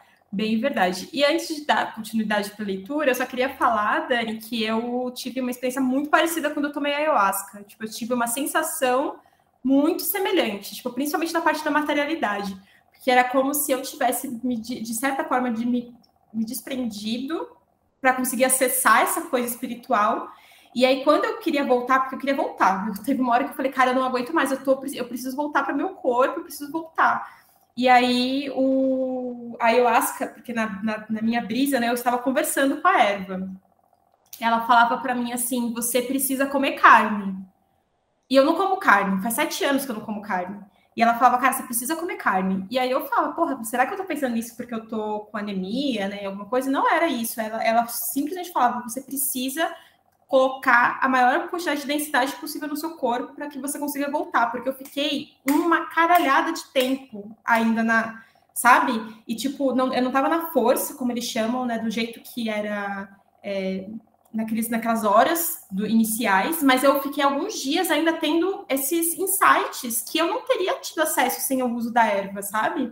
E assim, essa coisa da materialidade para mim foi, foi o que mais pegou. Inclusive, eu tava, eu peguei meu celular uma hora durante a força, quando eu já queria voltar, e eu segurava ela, e aí a Eva falava, cara, isso aqui é a terra, isso aqui é materialidade. Você é basicamente, é como se você estivesse no reino terra, e você precisa disso aqui para viver agora. Então, você está cansada porque você não é feito dessa outra energia que você é, que você está acessando, né? Que é como se fosse, sei lá, elemento ar ou qualquer outro elemento que é mais sutil do que a Terra. É muito louco, assim, mas eu senti a mesma coisa. E foi uma gnose, né? Mas é uma gnose, assim, que eu não vou ter por muito tempo agora, porque eu não tenho condição. Porque conforme os anos foram passando, eu fui trabalhando mais a mediunidade. Aí ele está falando aqui, no, bem no início do 120, uma coisa que eu, que, eu, que eu anotei aqui que eu achei interessante é que o sabá, embora sonhado, também pode coincidir com o corpo e com o ritual. É isso que a bruxa deve perseguir com diligência e precisão, como uma flecha de férica. É, eu li do meu jeito aqui, mas é isso que ele fala. E aí, mais um pouquinho mais no finalzinho, ele está falando assim: a minha posição sobre se o sabá é físico ou não é que a questão em si é absurda. As bruxas não dividem os estados de sono, sonho e visão. Eu achei isso do caralho. Porque isso para mim é totalmente a forma como eu pratico bruxaria, entendeu? Para mim, assim, cara, vem por sonho, vem por visão, e é uma visão, assim, que não é física da forma como a gente está vendo as coisas aqui, ela é literalmente. Quando as pessoas falam do terceiro olho, é porque é como se ela fosse uma memória que vem por aqui mesmo, isso é da experiência da minha mediunidade, aí vai de cada um. É, e eu acho que é muito difícil para mim agora separar, conforme foi esse último ano que eu pratiquei muito por causa do meu curso, eu tenho dificuldade de separar as três coisas, porque eu, eu sonho uma determinada coisa, ou eu vejo uma determinada coisa, eu provavelmente vou tomar uma ação também a partir do, das minhas práticas de bruxaria. Então, para mim, as três coisas elas estão muito associadas mesmo. Então, não sei se faz sentido para quem pratica bruxaria, depende, é claro, do seu, para, do seu paradigma, é, duvidar da materialidade do sabá, sabe? Porque pode ser que esse voo noturno seja necessariamente só uma questão de sonho e não necessariamente assim, ah, eu realmente encontrei pessoas é, na floresta à noite, enfim, pode ser só um sonho, pode ser um, um, uma outra coisa, mas eu não necessariamente acho que pode separar as duas coisas, sabe? Elas estão muito inter, interligadas por causa da prática da bruxaria, por como, por como a bruxaria funciona, né? Ele fala, né, aqui, que ele fala que o sabá, embora sonhado, também pode coincidir com o corpo e com o ritual. E é isso que a bruxaria deve perseguir. E eu me lembrei do que ele falou lá no capítulo 4 sobre como o sonho ele é o caminho é, para você acessar as coisas, acessar o contato com as divindades, acessar é, para você se tornar um oráculo, para você acessar a cura. Eu lembrei muito disso que ele falou sobre o sonho ser um caminho importante também, inclusive para o sabá, né? E juntando com o que vocês estão falando e voltando só um pouquinho, só para que ele traz aqui na página 118, é, falando sobre a insuflação de corroba. Que, na, que no, no, Novo Mundo. Ele está tra então trazendo isso aqui para a nossa realidade. Vamos lá, Novo Mundo, estamos nas Américas. Isso aqui é insuflação de coborra, é sopro de rapé. Né? E o, tanto que, que ele cita aqui é o rapé de Iopo. E que ele e que a, a, descrição que é feita aqui, e que eu tenho esse rapé aqui em casa, eu, é, né, é de, de você ter, né, o pessoal chama de mirações, ter umas visões, umas paradas muito, muito assim, bem definidas, interessantes, assim, é uma parada bem interessante de se ver que você pode que a substância DMT está ativando né, as, as, as paradas do cérebro que, que geram as imagens dos sonhos. Então é, é isso que a gente tá, ele está falando aqui de, de, dos sonhos que são tipo causados também, né? A gente não precisa só ter o sonho que a gente vai dormir e tal, também tem esses outros sonhos que a gente pode é, intencionalmente gerar. Eu anotei algumas coisas aqui na 121 que ele está falando sobre menstruação, mas eu não necessariamente vou trazer nada. Se alguém quiser falar alguma coisa a respeito disso para a gente não quebrar a lógica. Pô, de, de novo o Red Grove. Tipo assim, a gente já falou várias vezes que o Red Grove não é o autor do livro. Gente, é a mulher, né? Não, e ele aqui já é a terceira vez nesse capítulo. Ele continua insistindo nesse cara. Eu, assim, nem falo mais nada. Eu tô tentando não me desgastar. Porque eu. Uh, ódio. Mas, é, é, eu, eu, eu, vou ser sincera, eu vou, eu vou dar um semi-spoiler. Ele repete muito sobre menstruação no próximo capítulo. E assim, gente. ele repete, vai falar do Red Grove até o livro acabar, eu tenho certeza. Gente, chamem pessoas que menstruem para falar de menstruação, sabe? Autor. Mas tudo bem, né? Eu vou fazer igual a Lara, eu, não, eu vou guardar minha energia. Não vou me desgastar. Mas na 122, é, uma coisa que eu gostei muito que ele coloca aqui é sobre se o sabá ele acontece na lua cheia ou não, né? Ele coloca que, que a bruxaria ela acontece todas as luas, é como a gente estava falando mais cedo. A lua ela está muito associada com a prática da bruxaria, né? E eu nem sei se vocês têm a, a, a o hábito de usar a lua para fazer as suas práticas, o que eu acho bastante interessante. Faz toda a diferença se você usa a lua, tá? É muito bom. Lua negra, assim, ó, maravilhosa adoro usar, mas aqui ele está falando realmente que o sabá ele acontece na lua cheia, e eu acho que faz todo sentido um sabá acontecer na lua cheia, né? Lá no finalzinho da 20, da, do segundo parágrafo da, da 22, ele está falando que a lua cheia é a noite de celebração.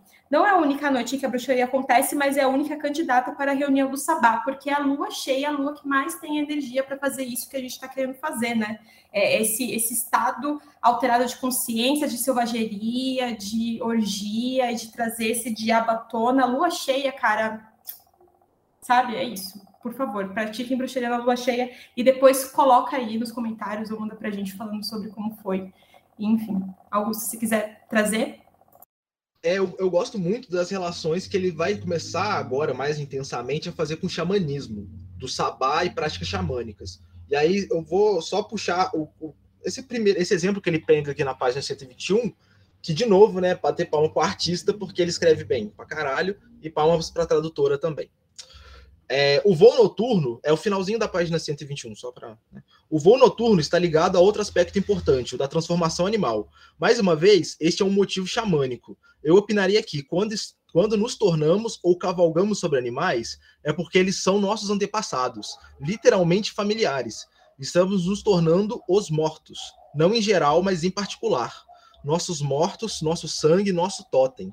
De novo, né, ele falando sobre essa prática, ter uma parada de ancestralidade, de estar tá resgatando coisas que outros, né, de, de, de uma cultura que foi é,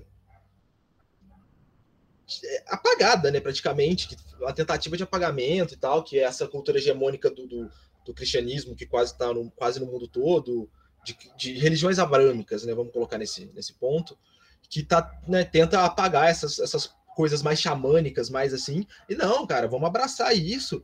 E acho muito interessante isso, desse, dessas metáforas que ele tá, que ele vem trazendo, né, dessa forma poética dele.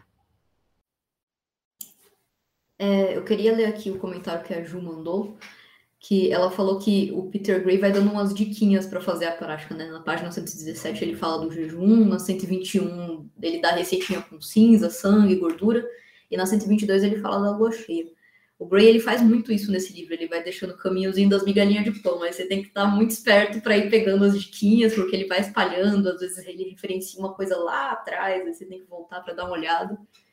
Esse livro é definitivamente um livro que você tem que ler várias vezes para entender o que ele está querendo dizer. É, o nosso querido Peter ele vai deixando as coisas assim. Eu não tinha reparado, realmente. Eu, eu, li, eu percebi isso, mas eu não tinha reparado que era um caminhozinho ali para você fazer a prática do sabá. Legal. É, ali na, na no, depois do, do pássaro, ali na 122, ele vai estar tá falando sobre o simbolismo do sabá, né? Ele está falando sobre a origem, vai falar sobre a origem do nome, vai falar sobre é, números relacionados a isso. Eu achei bem legal que ele colocou aqui que 15 é o nome codificado da deusa. É, depois ele coloca aqui também a numeração do arcano, o diabo no tarô. Eu acho muito legal fazer associações. É claro que vai depender de como você vai praticar, do que você acredita, do que você conhece, mas geralmente essas coisas estão muito interligadas. E a palavra sabá é uma palavra de origem judaica, né? Eles usavam isso para se referir a um tipo de celebração de, de comunhão muito específica também, que foi é, trazida para essa questão da bruxaria durante a Inquisição. É, se vocês quiserem pontuar coisas específicas sobre essa parte também, gente, fiquem à vontade. Eu estava pensando em ir passando assim, se tudo bem. Por mim, pode passar. A minha próxima observação é só lá na página 128 para frente. Acho que a Lari quer trazer algo. Eu quero. É, ele volta a falar do diabo, né? Mais uma vez. Ah, nosso queridíssimo capeta. E aí, no finalzinho da 123, ele fala um, um negócio aqui que me deu um tchá quando eu estava lendo, que eu vou ler aqui e aí vou falar, falar qual foi o tchá. Ele fala, é, primeiro uma citação, né? Novamente o transportou o diabo a um monte muito alto e mostrou-lhe todos os reinos do mundo e a glória deles, e disse-lhe: Tudo isso te darei se prostrando me adorares. Ele está falando aqui que de quando o Satanás leva Jesus para poder fala assim: Ô Jesus, você quer isso aqui? Vamos lá, te dou o mundo. Levou para o alto do monte, falou: Isso tudo aqui pode ser seu. Deu uma de Simba, né? Simba, tudo que o sol toca Vamos ser poderosos, né? E aí é, Jesus vive e fala assim: tá maluco, nem te conheço, fica me dando as coisas. Ouviu a mãe dele, falou: não vou aceitar doce de estranhos, né? Não aceitou doce de estranhos lá no deserto, que o caso estranho era o capeta. Capeta, sempre estranho, né? Coitado.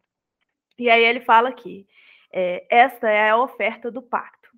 Note como fez a Inquisição, que o diabo lhe dá o poder do voo. Essa frase, o diabo lhe dá o poder do voo. Certamente este é o sabá celebrado no local alto, sobre o qual somos advertidos com tanta consistência na Bíblia. Há poder e significado aqui, que Cristo está desprezando em uma tentativa de se diferenciar de outros magistas. E o rolê é o seguinte: é, eu escuto muito da minha professora de perfumaria da Palmira, que ela é historiadora e ela estudou muito a questão do apagamento ativo do olfato como um, um poder, como uma forma de você ter acesso ao seu poder. Não pode cheirar flor, não pode não sei o quê. A, a gente foi ensinado né, a reprimir este sentido que é um sentido que é muito poderoso, que está muito ligado ao instinto e está muito ligado a tudo. E foi isso que a igreja fez, né? Ela foi tirando da gente as possibilidades da gente ter contato com o nosso poder pessoal. E aí ele vira e fala: o, o diabo lhe dá o poder do voo. Gente, o diabo, para Jesus, o diabo só quer te dar poder diabo quer que você tenha poder sobre si mesmo, para que outras pessoas não tenham poder sobre você. Porque se você não tem poder sobre você, quem está aqui acima de você vai ter poder sobre você. E é por isso que aconteceu todo esse apagamento por todo esse tempo de tirar você as possibilidades de você se a gata tá louca, tá maluca, o diabo tá com o capeta no corpo. Mas é que ela tá arranhando o papelão aqui atrás, correndo. Desculpa, eu perdi o foco. Mas é sobre isso, assim, esse final desse, dessa página, eu tive essa, esse estalo muito grande. E como que a gente tem contato com esse poder? Através do capeta, óbvio, e do sabá, né? Da, que ele tanto está falando aqui. Está falando assim, liberte-se, igual a Sakura, liberte-se sobre isso. Gente, eu adoro. Eu adoro quando a gente fala de capeta, entendeu? Se quiserem colocar nomes aqui, por favor, que eu preciso aprender novos, que eu não sei todos. Mas eu sou muito fã de verdade, eu concordo totalmente com tudo que a Lari falou. Inclusive, uma, uma eu vou até trazer uma experiência, mas vai ser bem rápido. É, eu estava nesse grupo de bruxaria, né? E aí tinha essa mestra que ela é, a minha professora estava incorporada, enfim, e essa mestra falou assim, é porque ela não necessariamente é da bruxaria, né, mas ela é de uma prática que tem a ver também. Ela virou e falou assim: a gente não é bruxa, mas a gente mexe com o diabo também. E eu fiquei muito com isso na cabeça, cara. Eu fiquei muito com isso na cabeça e eu não larguei disso. Aí veio o Peter falando do diabo também no capítulo passado. Eu acho que vou dar uma repassadinha nele depois. Mas assim, a, o diabo ele vem realmente como uma representação do seu poder pessoal, cara de verdade, para para pensar a partir desse olhar. Tipo, o diabo, ele não quer que você vá para o inferno, porque foda-se para onde você vai, você vai para onde você decidir ir. O ponto é que você tem que tomar esse poder para você mesmo. E a partir do momento que você toma esse poder para você mesmo, a tua prática de bruxaria vira outra coisa. Porque você não está fazendo, fazendo isso a partir de é, correntes impostas para você, que estão internas e que fazem com que você não consiga acessar o seu poder de decisão sobre a sua própria vida. Porque é isso que o Peter fala durante todo o livro dele, que a bruxa é a que tem acesso à máscara da. Como que, é que ele fala? Que o, o diabo é a máscara da natureza selvagem, a deusa te dá acesso a ter poder sobre as decisões da sua própria vida. Isso é maravilhoso, é lindo, é realmente poesia. Eu gosto muito desses momentos dos livros do, do Peter, porque ele traz esse entendimento de que a bruxa consegue ter acesso e determinar aquilo que ela quer fazer. E tem coisa mais diabólica do que isso? Eu acho que não. Eu não sei. Eu duvido que tenha, sabe? Então, é, tem uma coisa que ele fala que, é, que eu vou só passar por cima. Não uhum. vou falar muito sobre, não. Que é que ele vai falando que ele vai dando exemplo do sabá, né, de como acontece em, em outros lugares, né, umas formas aí de sabá. E aí ele fala do de cur, que é como os mesopotâmios falavam simultaneamente, que era o pico e o submundo, eram as duas coisas ao mesmo tempo. E aí ele fala que primeiro a transformação animal e o voo, né, as etapas do sabá, ele acontecendo. E aí depois ele fala da entrada na montanha e do banquete dos mortos. E aí vem a festa e tudo mais. E eu tive quase um. Porque ele fala muito de fada nessa. Me lembra muito fada, como eram os banquetes com as fadas e tudo mais, assim, nessa parte. E aí eu fiquei toda assim. Ah, porque ele faz umas relações que são muito legais na página 126, ele fala que na tradição Sida, a montanha cósmica é o corpo do iniciado meditativo, a caverna é o crânio, o círculo onde se dança é a cabeça ou a coroa. Em nossa bruxaria, a veneração do crânio como antepassado é uma exteriorização do que pode então se tornar transformação interior. E aí, mais uma vez, ele fala, e é como se a montanha fosse uma coisa. É, tudo trazendo para a gente, né? Para de dentro, não, não é como se fosse uma coisa externa, uma coisa para dentro. E eu achei muito interessante essas coisas que. Essas formas, né, que ele fala, essas analogias que ele faz de coisas externas como coisas internas. É sobre isso, só para não passar batido, porque é uma parte bem bonita, bem bonita, assim, das coisas que ele vai falando, né? É bem bonito mesmo. Essa página 126 tem umas coisas legais, assim. Eu gostei muito lá no, no terceiro, quarto parágrafo ele está falando aqui que, para efeitos da bruxaria, não precisamos de nada além dos nossos pés descalços beijando a terra. Pô, achei isso muito bonito também. Eu gosto que muito frase disso. linda, né? Sim, Sim é, é, é, muito interessante, né? É como se a bruxa fosse o próprio. O, o instrumento da bruxa é para ele é o próprio corpo, né? Não existe Sim. outra coisa, né? Outro acesso. Ele vai trazer aqui caldeirão daqui a pouco, mas eu não acho que é necessariamente externo, igual você falou, né? Eu acho que tem sempre a ver mais com uma questão interna, né? Muito bonito mesmo. Enfim, aí depois ele fala assim: isso para nós é a forma nua do sabá, é algo compartilhado, em algum lugar onde todos podemos concordar e nos encontrar. Eu acho isso muito legal também. É, ele reitera essa parte de comunidade, né? A, a, o sabá ele, ele, é em conjunto, né? Eu acho muito bonito também. Aqui da 128, que eu marquei que eu achei interessante também é que o caldeirão é útero, caverna, submundo, montanha e o próprio sabá O girar dos dançarinos é a colher mexendo na caçarola. Cara, eu achei isso bonito pra caralho também. Poeta, muito poeta.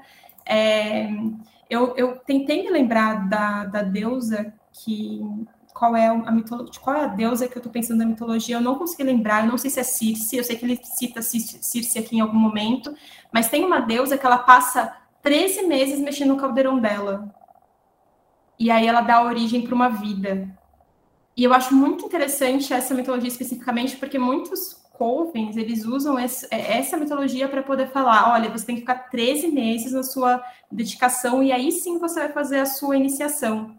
Porque é, é esse número né, específico e esse, esse fazer, né, esse, essa coisa de mexer no caldeirão, de você estar tá criando, e ele associar o caldeirão com o útero por uma questão de, de, de criação é muito interessante, né? A Ju falou que a, eu, eu não sei pronunciar o nome dessa deusa, é Kerridwen, eu não sei, eu nunca soube pronunciar. Enfim, é uma deusa celta. Eu não sei pronunciar o nome dela, então fica aí o questionamento. Mas, enfim, aí depois as minhas anotações vão lá para o 130. Ah, não, a Baby levantou a mão.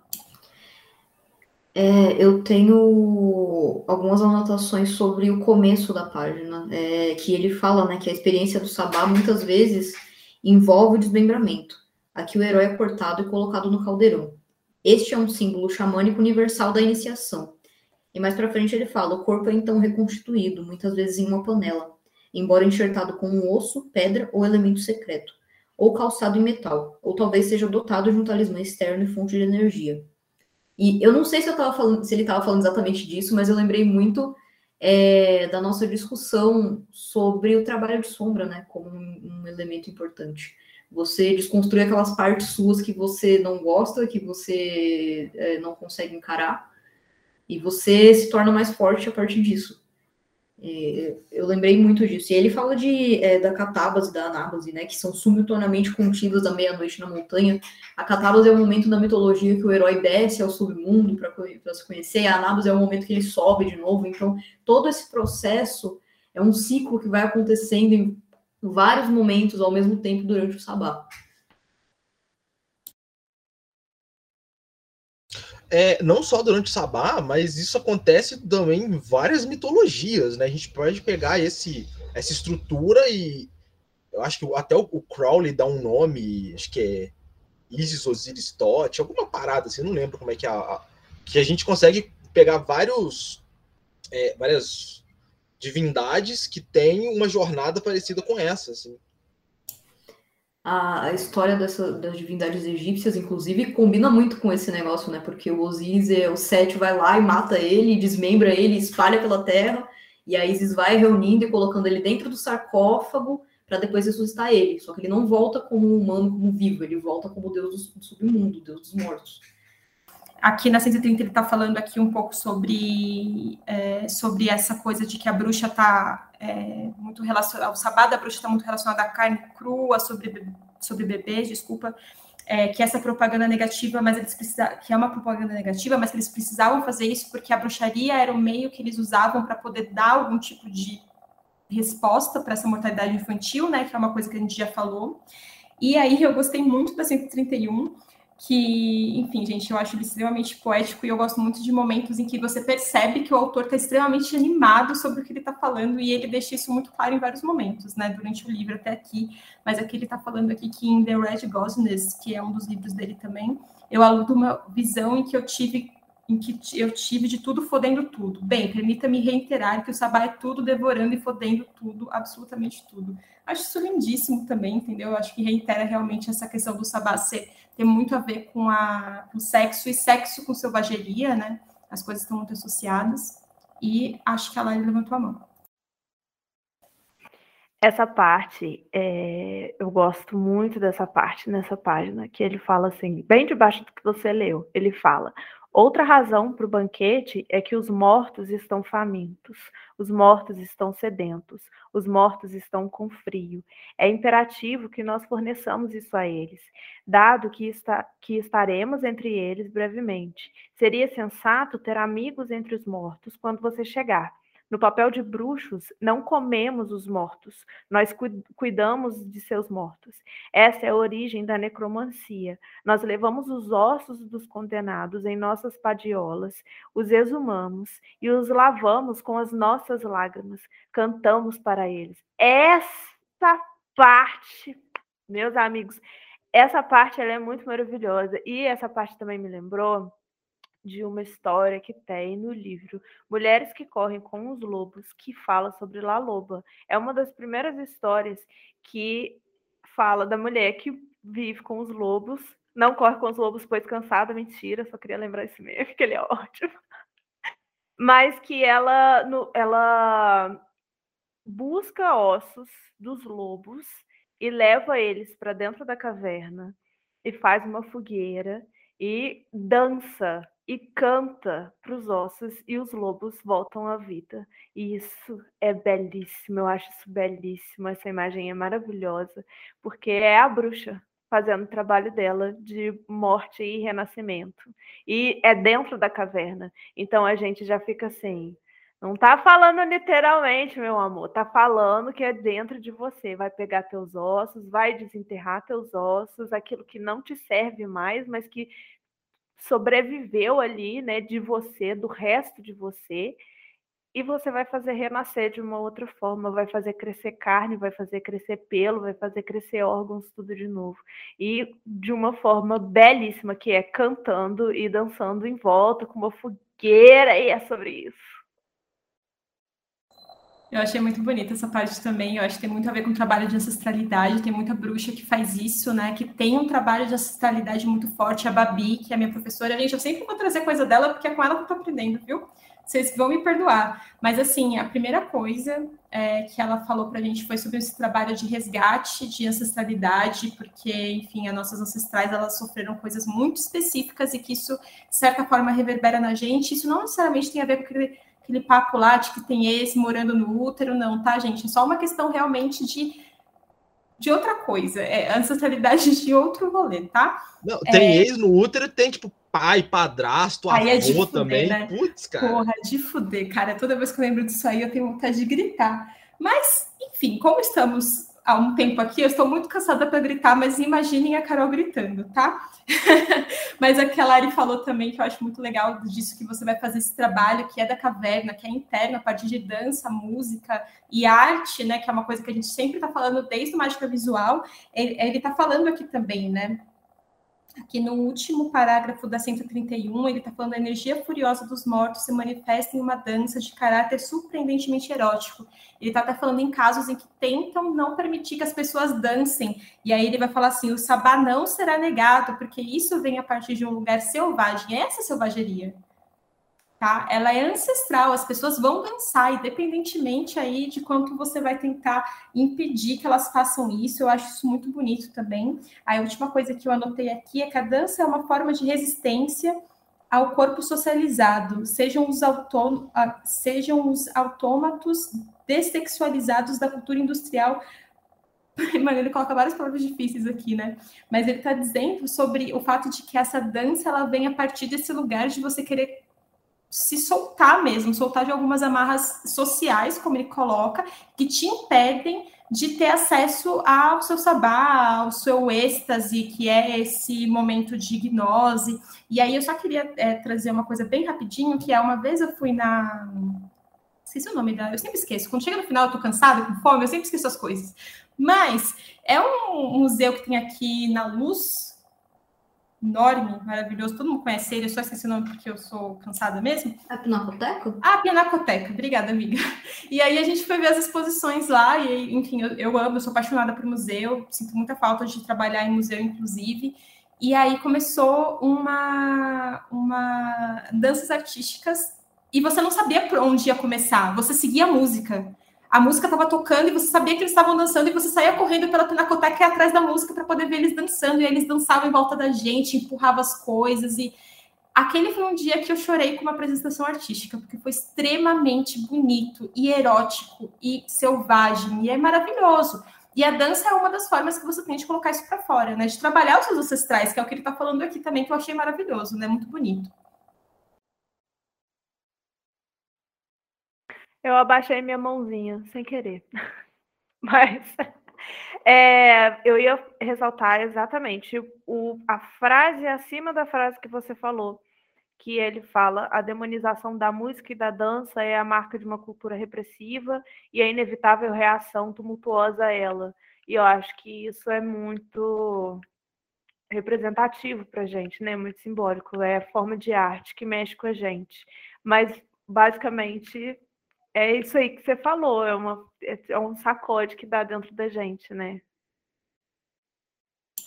É, eu, aqui na página 132, ainda nesse assunto da dança, da música, ele fala né, que não são apenas as danças folclóricas que denotam a sobrevivência pagã, são as novas formas de lascívia estrangeira que inundam a cultura casta.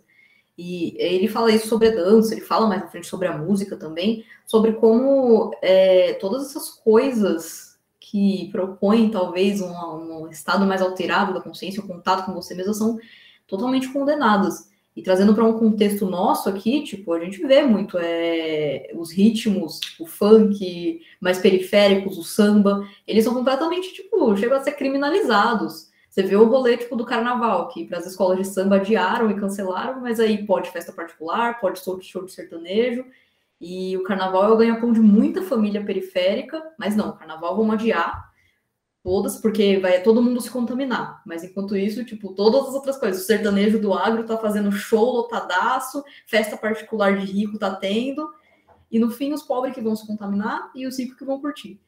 E é muito isso, é essa criminalização do que dos ritmos mais periféricos. A gente vê isso é, com os ritmos indígenas. Quantas, quantas vezes a galera não chama polícia por causa de terreiro? No terreiro do meu pai já bateu polícia várias vezes. Enquanto isso, a igreja tá lá se esgoelando e a galera cristã não liga, sabe? Porque é deles. O que não é deles tem que ser criminalizado, tem que ser ostracizado mesmo. Então é foda bem rápido também, é só um, um, momento aqui da 132 também que ele está falando sobre dança ainda, e aí eu lembrei, Lari, do Suspiria. Lembrei todinha do Suspiria. Se vocês assistiram Suspiria, você não sei o que vocês estão fazendo aqui, entendeu? Não é para ler esse livro, não, é para assistir Suspiria, que é aquele filme assim, ó.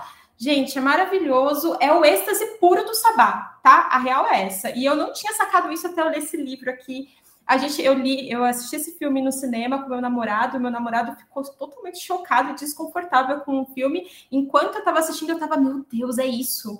É isso. Sabe quando você sente? É que eu não sei se todo mundo sente assim, né? Mas tem coisas específicas de arte que eu sinto no estômago, literalmente. Eu sinto literalmente alguma coisa rolando no meu estômago. E eu senti isso nesse filme, que é maravilhoso. E aí, aqui no livro, ele está falando um pouquinho sobre. Ele está citando o autor aqui, e aí eu lembrei desse filme é, por causa disso. Ele está falando assim: desse modo, todas as danças mais excitáveis, aquelas que mais, mais atormentam o corpo, as que mais desfiguram, todas as danças mais indecentes vêm de lá. Aí eu já pensei no suspiro todinho, entendeu?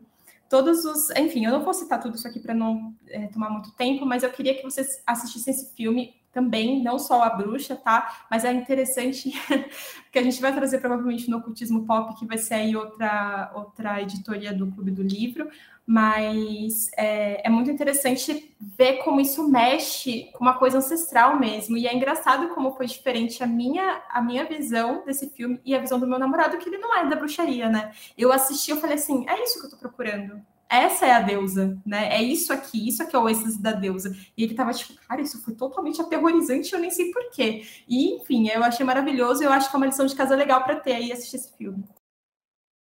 Tem que ter medo mesmo da bruxa dançando mesmo no meio do fogo mesmo, cheia de sangue no corpo mesmo. Sobre isso.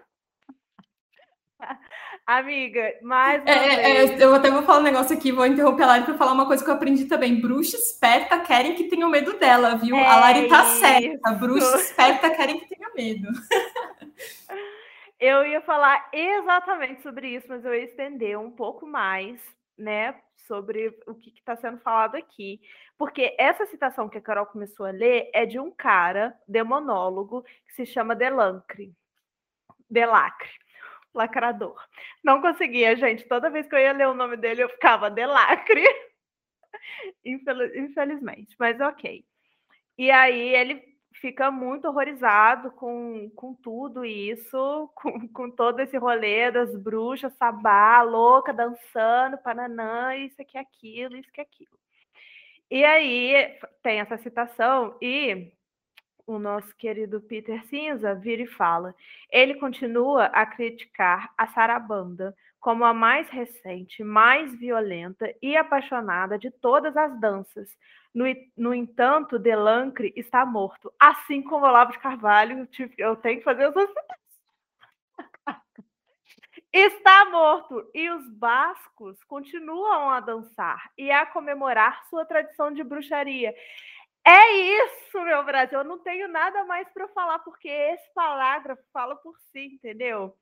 Não, gente, a pessoa ela pode criticar, ela pode continuar aí. Não estou entendendo. Ah, por que, que esse alvoroço todo, essa galera dançando, ai, profano, ah, que isso, que aquilo, tá morto. E a gente continua aqui repercutindo todos os nossos ensinamentos, todos de mexer no nosso corpo do jeito que a gente quer mexer e vai se fuder sobre isso. É isso, gente. Acabou. Não tem mais nada para falar do, do, livro inteiro. Eu tava esperando desde o início chegar nessa parte, porque na hora que eu li está morto. Aí eu, pronto. Eu até desenhei uma caveirinha aqui do lado e escrevi assim como Olavo de Carvalho. Gente, tá mano, alguém precisa ver qual é o posicionamento astrológico que tá fazendo a gente ficar tão palhacito na reunião hoje, porque tá foda. Amiga, porque Vênus não tá mais retrógrada, agora a gente tá belíssima, arrumada. O meu batom saiu, mas ele estava aqui em algum momento. Ai, gente, eu tô muito feliz. Essa piada foi maravilhosa. Eu acho que eu vou até dormir melhor hoje. Eu não tô triste que amanhã vai ser segunda-feira só por causa desse meme, entendeu? Ai, que maravilhoso. Eu não anotei mais nada aqui no capítulo, gente. O resto eu achei meio que uma continuação aí do que a gente já falou certamente tem coisas interessantes para se colocar, mas aí eu não, não anotei. Se vocês quiserem trazer. Eu falei que eu não tinha mais nada para falar, mas eu. Então, o que, que acontece? Eu gostei muito. Vou só pontuar algumas coisas dessas próximas páginas aqui, que são. que é bem passando bem rápido, né? Na próxima página, na 133, ele fala sobre máscaras carnavalescas e aí, tudo que eu conseguia pensar. Desculpa, gente. Tô, tô lendo o chat, eu não consigo. Ai, enfim, é... nessa, nessa página 133 ele fala sobre a relação com as máscaras carnavalescas. E eu vou ter que fechar esse chat.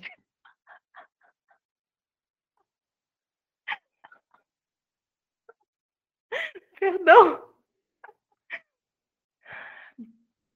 É basicamente isso, é porque eu acho que o carnaval realmente ele é uma, ele é um puta de um sabazão do caralho. Carnaval. Ah, todo mundo, festa da carne, né, que as pessoas gostam de falar. É sobre isso.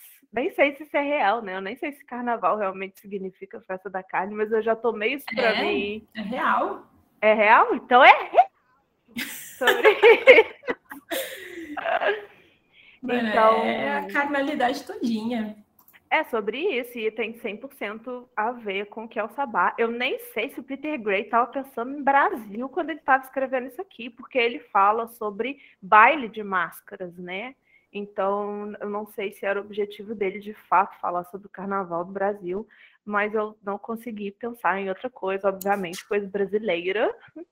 E aí ele fala na página 134, nessa, nessa, nessa citação aqui, desse autor Remy, que eu também não sei falar o nome deste homem, ele fala, ele faz uma citação é, de um cara falando sobre um possível sabá, é sobre isso, né?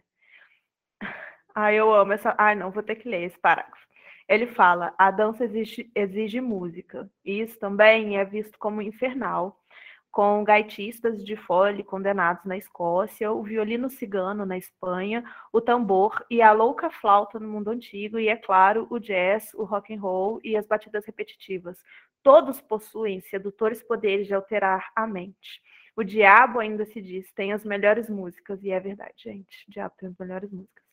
E essas são as partes essenciais da celebração do sabá. E aí essa cita... vem a citação do Remy falando como é um sabá, né? Mais ou menos assim.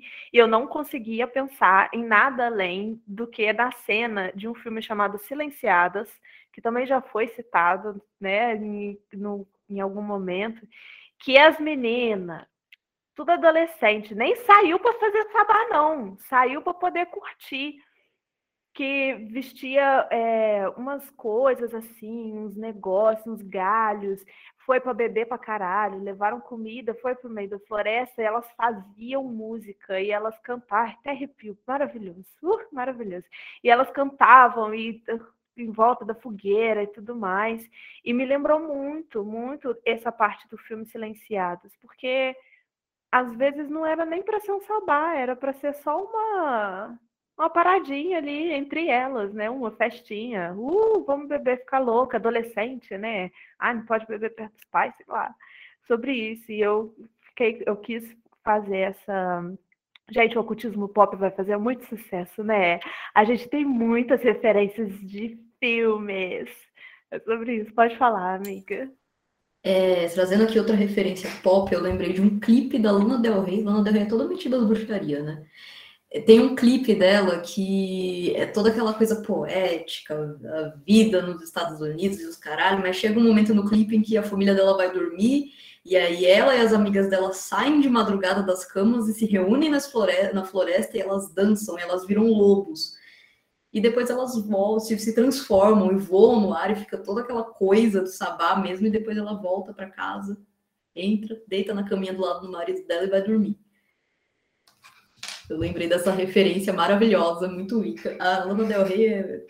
ela é muito aquela bruxa, vou amaldiçoar o Donald Trump, é assim, a velhinha dela. Gente, eu amei que você trouxe o Silenciadas, porque eu vou ver esse clipe também do Lana Del Rey, porque eu não conheço muito o trampo dela, embora eu ache chiquérrimo a estética dela todinha. A única coisa que eu queria falar é que realmente no filme as meninas não têm intenção de serem bruxas, né? O trampo é que elas querem se divertir, elas querem explodir de felicidade da forma que elas conseguirem, né? E aí, esses dias eu tava. Eu gosto muito de moda. E eu larguei moda por vários motivos. Um deles é que eu estava muito mal de depressão. E nesses momentos de depressão, esses momentos de desconexão com a gente mesmo, com quem a gente é, a gente para de fazer tudo que a gente gosta de fazer, né? Se alguém te pergunta o que você gosta, você não sabe nem falar. Você vai falar, tipo, ai, sério, porque é o bagulho que você deita e você assiste. E né? Isso não para todo mundo, é claro, tô falando mais para mim, mas o ponto é que agora que eu tô de volta, agora que eu voltei e que agora que eu estou voltando a estudar essas coisinhas que eu adoro, que me fazem super bem, que mexem com essa coisa do meu chakra, é, enfim, que me deixam feliz, é, eu tava vendo um, um, vestido, cara, foi besta, coisa besta, assim, eu tava vendo um vestido esses dias que eu olhei para ele e eu falei assim, eu acho que talvez eu morra, de tão bonito que é essa desgraça desse vestido. É tão lindo, é tão perfeito, é tão. Sabe? O que, que vocês têm na vida de vocês que vocês sentem dessa forma? Isso é êxtase também, né? Você não precisa necessariamente acender vela e fazer várias coisas que são meio é, mais voltadas para bruxaria para você ter contato com esse êxtase ele também vem desse lugar, né? De você entrar em contato com alguma coisa que você gosta tanto que você poderia simplesmente explodir, de tão feliz que você se sente, né? E eu sinto que as meninas estavam assim, elas estavam procurando uma coisa que faria com que elas só ficassem felizes, e é isso, e aí foi associado com bruxaria de alguma forma. E aí eu não sei, aí eu já vou, eu, eu não tenho mais nada para falar do livro, então agora eu tô fofocando, mas aí eu já vou até para outro lado, assim, que é, eu acho que essa coisa que ele está falando de que a gente não pode, é, em, alguns, em algumas ocasiões, né, dependendo do tipo de de imposição externa que a gente tem, a gente não pode dançar, a gente não pode ter acesso a essa, essa coisa ancestral de que traz esse êxito, essa felicidade. É, eu acho, cara, de verdade que essas opressões elas, elas tendem a fazer com que a gente sinta assim. Quanto menos conectado você tá com você mesmo, com a sua sociedade, menos forte você é, né? Você não tem contato nenhum com nenhum tipo de felicidade que força que você vai ter, né? E aí eu acho que esse é um caminho também, cara, quando ele tá falando sobre o diabo e a gente tá associando muito com essa imagem interna, essa coisa de você ter contato com você mesmo, de você se cuidar, de você entender quem você é, até ser meio egoísta às vezes, tá, sabe?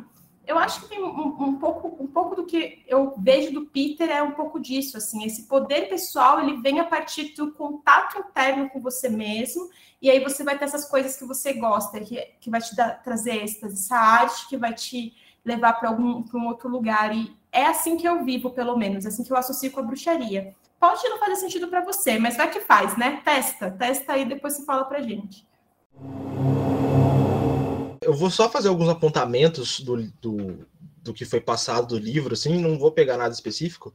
É, eu até tinha falado no chat, mas eu gostaria, assim, só de deixar aqui, que é o todas as relações que ele faz entre o sabá e práticas xamânicas, que eu acho, porra, do caralho, assim, o, o trabalho que ele fez ali, fazendo essas relações.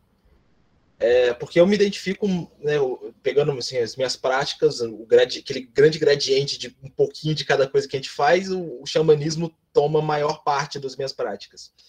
Então, eu me identifiquei bastante com o que estava pontuado. Né? A primeira vez que eu li o, o livro foi um, um, uma parte que, eu gost... que me, me, tocou bastante. Né? Agora, lendo para o clube, eu tenho uma leitura um pouco menos emocionada, para pegar coisas assim que eu falo, ah, isso aqui eu consigo falar mais a respeito, isso aqui eu consigo falar mais a respeito. Mas eu não, então eu não marquei nada dessa parte assim para falar, mas eu, eu gosto muito de como ele vai costurando isso pelo capítulo. Eu gosto também das, dessas costuras que ele faz, porque ele puxa muita coisa de muita coisa, e aí ele vai fisgando a gente assim, ah, você tem é isso aqui que você gosta? Hum, deixa eu puxar aqui em você. Ele vai fazendo meio assim, né? É um feitiço na gente. Eu gosto também das, das coisas que ele fala sobre o xamanismo. É... Ai, eu esqueci que eu ia falar. Eu ia falar alguma coisa, mas se eu esquecer não é importante, a gente já estourou nosso tempo há muito tempo. Quero falar então da última parte do capítulo. Vamos fechar, vamos voltar para o livro. A última parte que eu acho que, como sempre, ele fecha os capítulos de uma forma muito belíssima que é o último parágrafo. Eu acho muito lindo o que ele fala sobre a lua, que ele fala. É, que eu vou ler de novo, desculpa, mas vou ser obrigada. Ele fala: o que muitas vezes é esquecido na celebração do esperma dourado do Sol é que a lua gera orvalho noturno. Plutarco, em sua muralha, citando Castor, observa que as almas mortas vivem na lua, enquanto o corpo se manifesta na terra.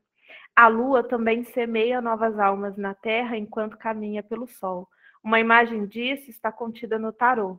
É a lua que traz as chuvas e a chuva é nossa antepassada, conforme desperta as sementes adormecidas em seus túmulos. Nossa, aquele gasto lindíssimo. E lá no final ele fala: Espero que todos dancemos assim nos ossos de nossos ancestrais. E aí eu fico mais uma vez só batendo palmas, porque é muito bonito a forma como ele coloca aqui a relação da lua com a chuva, com não sei o que, ah, não sei. Quando ele é subjetivo desse jeito, fala essas coisas assim desse jeito, eu gosto muito. Quando ele está falando do Red Grove, eu odeio. Mas tudo bem. Pode falar, amiga. Não, eu queria só complementar, nem vou falar nada sobre, é só uma citação que eu acho que resume muito bem toda a nossa discussão que ele fez na página 135, que ele fala que o sabá é um banquete e uma cama nupcial, e é aqui que o grande rito é celebrado. E com essa, a gente encerra hoje o nosso nosso encontro maravilhoso. É isso, mais temos mais uma escolinha dominical bem diabólica. Mais tá? uma vez, para alegria de todos, menos do Olavo de Carvalho, foi. Meu Deus do céu, eu nunca vou superar. Eu ri muito, gente. Amiga, se quiser parar a gravação, porque eu vou falar mal de alguém agora. Vou parar. É, gente, vocês querem, tipo, gravar algum encerramento, alguma coisinha? Ou... Ah, é verdade, eu vou imitar o Andrei. Muito obrigada por todo mundo que esteve conosco até aqui. eu mentira, eu ia meter um praise the sun, mas eu não vou, eu não vou ir nesse nível, não. Mas obrigada, gente, por vocês terem vindo. É, obrigada por vocês terem lido com a gente. E a próximo encontro a gente coloca lá as páginas para vocês não fazerem como eu que li as, o capítulo errado, tá bom? E daqui a duas semanas a gente se vê. As páginas estão no calendário, viu? Ah, a, a Bíblia é muito organizada. Deusa, não sei, fala alguma coisa assim. Oi? Sei lá, em vez de Praise the Sun, fala louve a deusa, ou qualquer coisa É, assim. a gente tem que inventar uma Não, coisa gente, é, é, o Marcos mandou aqui no chat. A gente vai encerrar assim: foda-se o Olavo e viva o clube. Porque, ao contrário do, do Olavo de Carvalho, o meu cultista está vivíssimo. Está vivo! É isso, gente. É isso. Amei.